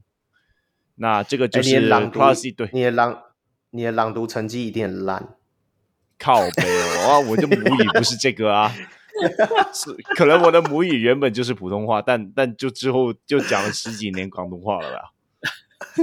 那我给你用广东话讲嘛。不要不要，好了，反正就是 现在，如果 Plus E 的球员如果他有违反这个家庭暴力防治法的行为，那 Plus E 就可以警告、禁赛、停权、永久除名，要又或者罚款，这样那罚款就是最高新台币五十万，然后停权是可以跨季执行的。好，那现在联呃，应该说乡民里面吵得最凶的话题，应该就是说，因为当下新闻出来的时候说。Davis 是有用十万元交保。那其实以交保定义来讲的话，他是说犯罪嫌疑人若被拘捕或者是说裁定羁押之后，司法程序完成前缴纳一定的保证金，或者接受特定的条件来暂时释放的法律程序啊，也不代表说他今天有罪，然后所以用钱让他无罪，所以。所以就是以所谓的法律里面的无罪推定原则啦，所以只要在检警侦查中还没有正式判决下来的时候，其实就是以推定无罪，所以暂时不会有违反所谓的规章以及有禁赛的相关惩处啦。所以这个部分的话，大家是要了解一个状况。可是我自己是本身觉得，因为我先讲好了，因为这个部分大家都知道嘛，因为 Chris Davis 是跟前妻在呃。警察局外面可能因为小孩事情，然后有一些争执。那因为前妻之前有申请过保护令，那以反正就是当下前妻就是有在讲说，反正在争执的时候可能就有直接，因为他们就是直接在派出所外面，就警察局外面了嘛。那他直接就跟警察讲说，他就有点像要告发吧，他就直接跟警察讲说啊，Quincy Davis 违反了所谓的保护令，所以他才会被。那个讲难听点，就是被警察逮捕，对啊，嗯，那那主要其实我算是比较有资格这样讲这些话的人呢，因为我也是有经历过相关的事情嘛。那我会觉得说，就以家庭的角度来讲的话，其实 Davis 跟他前妻有在，不管是说在呃小孩子部分有讨论，那。他至少他是应该是这样讲，他至少是有在他同意的状况之下，然后去到那个场合，然后也去，就是不管是一起讨论这些事情，或者是怎么样子，那最后结束的状况可能是没有想象中的那么美好。那我会觉得说，联盟这边当然会依照不管后面，嗯，呃，政府机关那边会是做什么处置，我觉得是该禁赛。该怎么样？我觉得还是该怎么样，还是需要该怎么样。那至少现在检，你也知道台湾的法律就是这样，你还没真正定案之前都不算数。那我会觉得说，那联盟现在就是讲说，好，那我们就看看着办。我觉得那就是照这样讲，看着办就好了，对吧？那我也觉得说，有些 我知道一定会有黑粉嘛，一定会有支持他的，一定也会有黑粉，甚至是说会有一些。从上一个终局之战外流上来的一些人会觉得说：“哎、欸，新北国王现在少一个少一个得力战将，会不会让梦想家得力什么之类的？”我不管啊，一定会有这样的人出现的时候，我我会讲说，大家就是呃。不要把这件事 focus 在，因为我发现网络上会有很多人会一直讲说啊，Q 就是家暴啦，怎么样怎么样？我就是说，你们都不知道他们当下到底出现了什么样的状况，不真的不要就那么快去推论，也不要那么大快的下定论，然后也不要觉得说联盟这时候就是在藏或者在帮谁，我觉得大家都解释的太过超过了。对不对？小铁，你你刚刚也有在我们节目开录之前，你有对这件事情发表一些感想啊？你自己觉得呢？好，我的看法就是，我们要分成球迷、外界观感的角度，跟球团和联盟执行角度的方向去讨论。呃，联盟执行的角度，就是因为联盟像刚刚控他有念条文了嘛，就是联盟的确是有说明过自自己会呃针对比如说有家暴或者是违反法律这些东西的这些法条的球员予以惩处，所以必须让大家知道联盟是会重视这个案件的。那这个情况下，我会认为联盟或者是国王的球团要以呃让戴维斯禁赛作为一个必定会发生的选择，就是你要让外界认为联盟是有在正视自己曾经讲过的规则，还有正视这种可能真的会造成一些负面观感的影响。但是从球迷的角度是，我们要知道，呃，保护令也好。是有很多层面的，那交保也是有很多层面的，就是它不代表说现在就已经说明了戴维斯就是一个家暴者，他就是打了他老婆等等，就是不代表这件事情已经发生了，所以不需要未审先判，就是添加过多的负面标签，就是你没有必要把太多的罪名现在先扣在戴维斯的身上，或者是假设最终联盟呃或国王真的不管呃短期内也许比如说判决就出来，或者是。呃，法院那边有做出最后的决定了，就是也许假假设真的是无罪或是没有起诉等等的话，那联盟或国王这个时候让戴维斯回来出赛，我觉得他没有必要接，没有必要去接受呃不不存在或是不应该的批评。就如果是这个状况，嗯嗯嗯，就是不要为审先判啊，外界观点就是我们知道现在这个戴维斯可能有。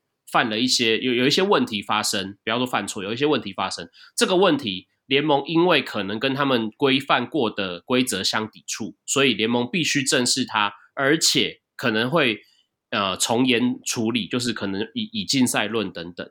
那我觉得这个就是双方各自表达重视的程度，那外界就不需要再有过多的批评或指责，这样。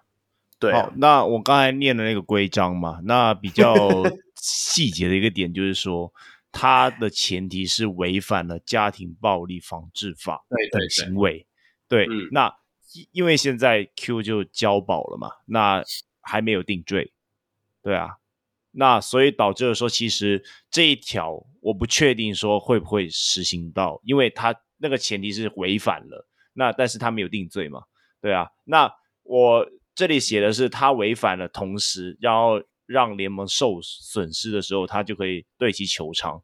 那这样的话，我觉得就是让联盟好像有一个搓汤圆的空间，就是让他哦，他目前还没有被定罪，所以我就可以让他继续留在场上继续打。但是我如果搬一个 NBA 的例子，就是说 Ja Morant，他就拿枪嘛，对啊，那。到底他拿枪有没有犯法？我们这一刻不知道，因为我们不知道他在什么时候拿枪还是怎样的。但是我们已经确定了，说联盟会把他给禁赛了。对啊，那这个我觉得就是有一点不一样的概念，就是说 p l u s l e 这边就是让球员犯法了以后再处以禁赛或者是其他的东西。那至于 NBA 这一边，就是我不管你有没有犯法，只是现在你有损害到联盟的形象。那对于他们来说，就算是在调查的途中，那我也要先把你给禁赛。那同样的道理也能够套用在 NCAA。那 NCAA 的话，像是 Brandon Miller，就是今年的呃选秀的前三顺位的大热门嘛。那他就是被卷入了一起枪击案。那他自己本人是无辜的，但是因为在调查的过程中，那 NCAA 也是先把他给呃。也不是说禁赛了，就是让他停赛，然后先让他处理了一些比呃那个案件的一些细节，然后才再让他复赛。那关于这个点，Plus D 是呃大家会觉得说，如果 Plus D 在这个时候把 Q 给禁赛是一个好的决定吗？因为在规章里面，他是明确说明确说到明，就是说你要先违反了，他才会帮你给禁赛。好，我的立场，我我讲讲我的立场哦，就是这是我这就是我刚刚讲的那个所谓观感的问题，就是联盟当然你你可以说持保留态度说，哎，等戴维斯呃或许真的被呃惩处或真的法办了之后，真的确定他呃法官的判决是宣判他有违反这些规则之后，我再予以禁赛。你联盟当然可以这样去惩处，但如果联盟要这样惩处的时候，请记得在声明当中一定要提及，就是联盟有记得自己曾经写过这一条规则这件事情。就是你不要让大家觉得说，哦，联盟不提他有写过这个规则，是不是为了戴维斯想要搓汤圆？就不要让人家有这种想法。你有很多手段可以做到，让大家不要认为你联盟在搓汤圆。即使你真的在等，在拖时间等这个判决出，就是我觉得这是观感的问题，一定是有办法去做到的。所以，对，我会认为，当然从严处理是最佳的方法。就是联盟即刻就说，呃，因为我们曾经有过这个规则。所以，既然现在戴维斯已经进入法院审理的阶段，那为了呃维护联盟的形象，为了向大家证明我们是正重视这条规则的，我即刻起就让戴维斯禁赛，这个是最保险，我觉得也最不会有争议的行为。因为你不只是戴维斯这个行为已经真的闹上新闻了，然后让大家知道他已经进入审证审讯的阶段。第二个也是联盟让大家知联盟让大家知道他自己重视过自己写过的规则。那我觉得，嗯、呃，绝对是有其他处置的方式，也绝对有，呃，不不不一定是非得要现在马上走，就是把话说死。但我相信联盟一定有办法，在声明也好，在各种处置的手段也好，让大家相信联盟是有要正视这个事件的。只是如果联盟做不到，我会很失望，因为这应该不是什么紧急的公关危机，是就是一切照规则来嘛。然后其他的联赛也不是没有过案例给你看。嗯，对对对对对。那，嗯，这个部分就是目前呢、啊，我自己我自己以规章的，就是最直白的解释，如果法院没有将 Q 给定罪，或者是说法办的话，Q 应该是可以继续在 Plus D 出赛。只是我觉得说，就像刚才小铁说的，你一定要把这个规章给拿出来，让大家知道说，我是根据这一个规矩去办。嗯而不是说我是为了搓汤圆，就是让 Q 可以在季后赛上场，确保我的票房没有问题，才不让他禁赛。对，嗯，这当然了、啊，因为相关的，不管是就像我们刚刚讲了，就是审理的部分，那也还在进行之中。然后我们刚刚在解析在新北国王的比赛的时候，也有谈到，就我相信 Q。我我我倒觉得说，可能第一场、第二场，说明他都不会上，就是感觉还在风头上啊。我不确定说 Ryan 是不是就会让他上，甚至是说他自己说不定心情的状态上也还在调整。所以，我们这也是我觉得这是新北国王今年如果真的要争夺季后赛的，算是一个隐忧吧。对啊，我们也是可以后续再观察了。那我以为希望说大家的讨论就仅止于说。因为毕竟现在就是实际的，不管是判罚还是什么都没有出来，大家也不要过多的猜揣测。因为这这到不管是呃他前妻或者是 Q 本人，甚至说他小孩子，这都是一种另外一重的伤害。因为你们又不不了解情况，又大家就是在那边猜说怎么样就怎么样的，对啊。那我也相信说，未来我们是持续在观察说联盟对于这一件处置到底会是怎样去。收尾，这也是我们要好好去关注的，就大概是这样状况，嗯、对啊。哎、嗯，不过我这里想要问一个问题，那大家就是刚才有看完这个第四章吗？你觉得这个第四章有什么需要修正的部分吗？因为我觉得，如果到时候联盟决定要用这个规章来惩处 Q 的话，那肯定到时候就会检讨这个规章到底在哪里有哪个部分会有可能做了。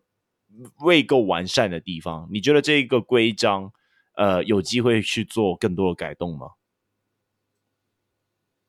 呃，我我讲好了，我觉得啦，任何跟这种法律有相关的问题，你一定刚开始啊，呃，我我觉得没有对，没有没有法，呃，法务没有帮助做完整解释的的单位，都一定会陷入这种就是哎。那所谓交保，所谓进入程序审理，到底算不算违法、违反这条规则的这个模糊地带？那当然，你也可以说，这样子模糊地带是给主事者最后在处理事情的时候有转圜的余地，我觉得都没有关系。但如果真的有人踩到了这样子的规则，联盟一定要去正视是否要修正这个环节，或者是是否把它解释得更清楚。像我就会希望经过这次的事件之后，呃，如果要修正的话，希望不止把像刚刚讲你说违反违反家暴防治法嘛，但是像戴维斯现在这样子，就算还在审理阶段，很明显也已经是让联盟的呃名誉有一点点受到影响。那这种状况下，是不是需要有一些？呃，同等的规则，或者是同等解释的法则，就是不不一定是非得要禁赛，或是非得开除等等。但是进入审理时就已经要付一部分的罚则，或是规定禁赛个一两场，或者什么什么之类。就是你要把这些规则慢慢的去补齐，会让大家觉得有规规则游戏规则讲的比较完整，会呃会比较让大家觉得是一个比较在进步，然后慢慢在成长的联盟啦。对。对对，因为毕竟现在做认证直男现在越来越庞大，你你这些他们都算公众人物了，那你又是在一个联盟相对规范下的公众人物的话，我觉得一定要有维持自己的基本的形象，对啊，对，因为今天刚好遇到是所谓家暴这件事情嘛，那你难保下一次再一次酒驾吗？有人不小心。也不能说不小心，妈白目到酒驾或者什么之类的事情，嗯、我觉得这都是可以去讨论的，对啊，所以大家就是就持续在看，也希望说联盟在这个相关的规定能够呃越来越完善，大概是这样的状况。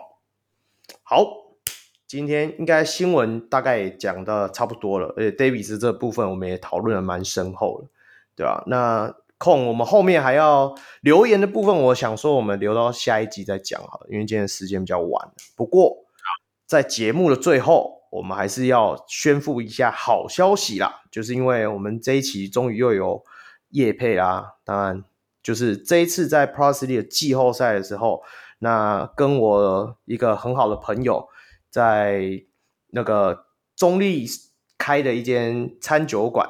回客室，那它是在中美路二段九十五号的一楼。那我们有跟他们做一个合作了，那就是接下来在呃 p r o s i t y 季后赛期间，就是从五月十九号开始，那你只要在店内消费，那你会看到桌上会摆放我们精美的立牌啦，上面会有我们呃有。小龙上篮的 IG 的 QR code 跟回客室的 QR code，你只要两边的 QR code 都有扫描，那有给他出示证明之后，他就会一人就会送一份那个松露薯条了。然后，如果你到现场用餐，那像季后赛期间，他不管是平日赛事的话，他就会七点就会晚上就会在他们大荧幕上转播直播。赛事嘛，那如果假日，因为他们营业时间是从六点开始啊，我们假日的赛事都是从五点开始嘛，那没关系，他七点也会有所谓 D Life 的转播服务啦。那就是这是如果跟之前我应该在节目上有讲过嘛，就是说其实有时候我们如果在外面想要看球赛啊，那我觉得 Plus League 真的是可以需要去跟不管是 Google 或者是店家一些合作，就是说你可以让。大家知道说，在哪些地方你要去用餐的时候会有转播的赛事，对啊，你难免你有可能到外面的时候，你不想只单纯用手机去看这些比赛，你想要用大荧幕啊，或者说跟朋友一边吃饭一边聊天，能够一边看比赛的话，这是很好的场所。对，空你有没有补充什么？就对，就对而已。没有啊，就是补充一下，就是扫店内我们会准备了两个 QR code，那只要大家。在那个 QR code 里面 follow，呃，就是扫一扫那个 QR code，然后就 follow 我们小屋上篮以及回回客室的粉专，那你就可以该小呃 Roy 有讲的，就是送入薯条一份。那这里有特别加一个我们季后赛限定 Roy 特调。对啦，那我们在季后赛呃，那回客室会在季后赛里面就是有特别为顾客提供这个 Roy 特调，那就是 Roy，你要不要讲一下这个饮料是怎样的？哦，没有啦，就是一杯我，因为我告诉你，不要没有啦，那个是很重要的一个饮料，你要把它 宣传的比较好一点，可以吗？哦，超屌的饮料，因为反正你们现在看到的，你听到的这些节目啊，或者大大纲啊，通常都是我礼拜六晚上在他们店里面写出来的，那我每次都是喝着这个特调，我才写出这些大纲，才安排出这些节目，所以。你就去喝喝看吧。那因为我因为老板很熟啦，是我一个好朋友。那他也很巧是我们于清燕的同学，所以我们凹他凹很大。这个特调基本上是半价卖给你。那薯条部分也是，反正大家都可以去吃吃看了。其实今天照理来讲，要小梅跟我一起讲，因为那天我跟小梅有一起去吃，我们比较多的感想。不过因为小梅今天提早下线了，那小铁也还没去吃过，那就等小铁来中立的时候带他去吃了。是不是？好，那这里再补充一下，那如果没有办法在季后赛期间到回客室本店去享受这个松露薯条以及 Roy 特条的观众也不用担心。如果在这一段时间 follow 回客室的粉砖以及我们小人物上篮的 IG 粉砖，那截图然后传到我们小人物上篮这一边，那我们也会给你一个特别的序号，那让你够能够在七月底之前去回客室换取这个松露薯条。对啊，就是如如果你用这些序号去换的话，你还会额外获得所谓的控特调。那这个部分呢，控没喝过的特调，傻小。那至少我是确定说，那那个是没酒精的，那可以一家大小合家欢呐，一起去喝啊。是是是是，控特调是无酒精的。当然，如果你到现场你要点控特调，也是会有的啦，对啊，那小铁，你什么时候要来中坜？可以啊，把 NBA 东西弄完，我就可以来中坜啦。对啊，上一次那个在漂浮台北，我们喝太少了，讲太少又喝太少，你太晚来了，对啊，我们来来中立，换我招待你，换我招待你。好，好，OK OK OK。好了，那就节目也到了尾声啊，一样宣传我们的小鹿的专属会员方案啦、啊。那我们一百五十块就可以成为我们小鹿明星。哎，对，我这里还要再另外讲一下，如果你是我们的小鹿会员，到那边你只要出示我们呃，你就是在啧啧平台或者是 Patreon 平台的赞助方案，你拿给。呃，回客室的店员的话，你除了会获得松露薯条以外，你还可以呃，就是呃，当天用餐也会有九折的优惠啦。反正如果你是小鹿会员，到那边他妈我会请你啦，不用担心啦。不过我通常礼拜六晚上才会出现，就是这样。然后那一样，如果你是两百一十块，也可以成为我们小鹿 MVP。那除了拥有明星般的待遇，也可以跟小鹿来宾一样，拥有我们的专属的纪念帽。有机会能够一诶一同旁听我们节目讨论主题的福利。那如果你是学生或社会新鲜人，也能够用每月六十块的小鹿新人方案一起支持我们小鹿上篮。好，加入上述会员方案的会员也能够收听会员特辑。那小人物明星以及 MVP 还能加入专属的小人物秘密社团，与各界的小人物听众一起讨论。而国际小人物也可以上 Patreon 搜寻，台湾小人物可以上啧啧平台。受益的部分，除了会制作纪念品给上节目的来宾以外，还会运用在录音软体的维护。怎么了？你一定你一直要就是就是要反驳我刚刚呛你说朗读不好这件事是吗？对啊，我要努力，你知道吗？让我们能够制作更好的节目，同时每月也会捐款门诺医院运动防护治疗专案。小人物上篮也在此邀请和大家一起回馈台湾基层的运动防护。后面那个我还没有想到，但没关系，每月赞助奉上来，爱队打进季后赛。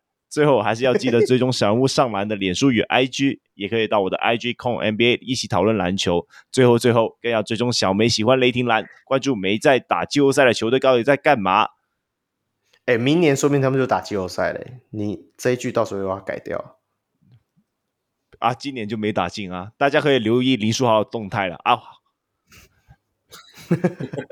好了，最后我是祝中立非理性乡民小如若隐，我是专业键盘看球的香港小悟空。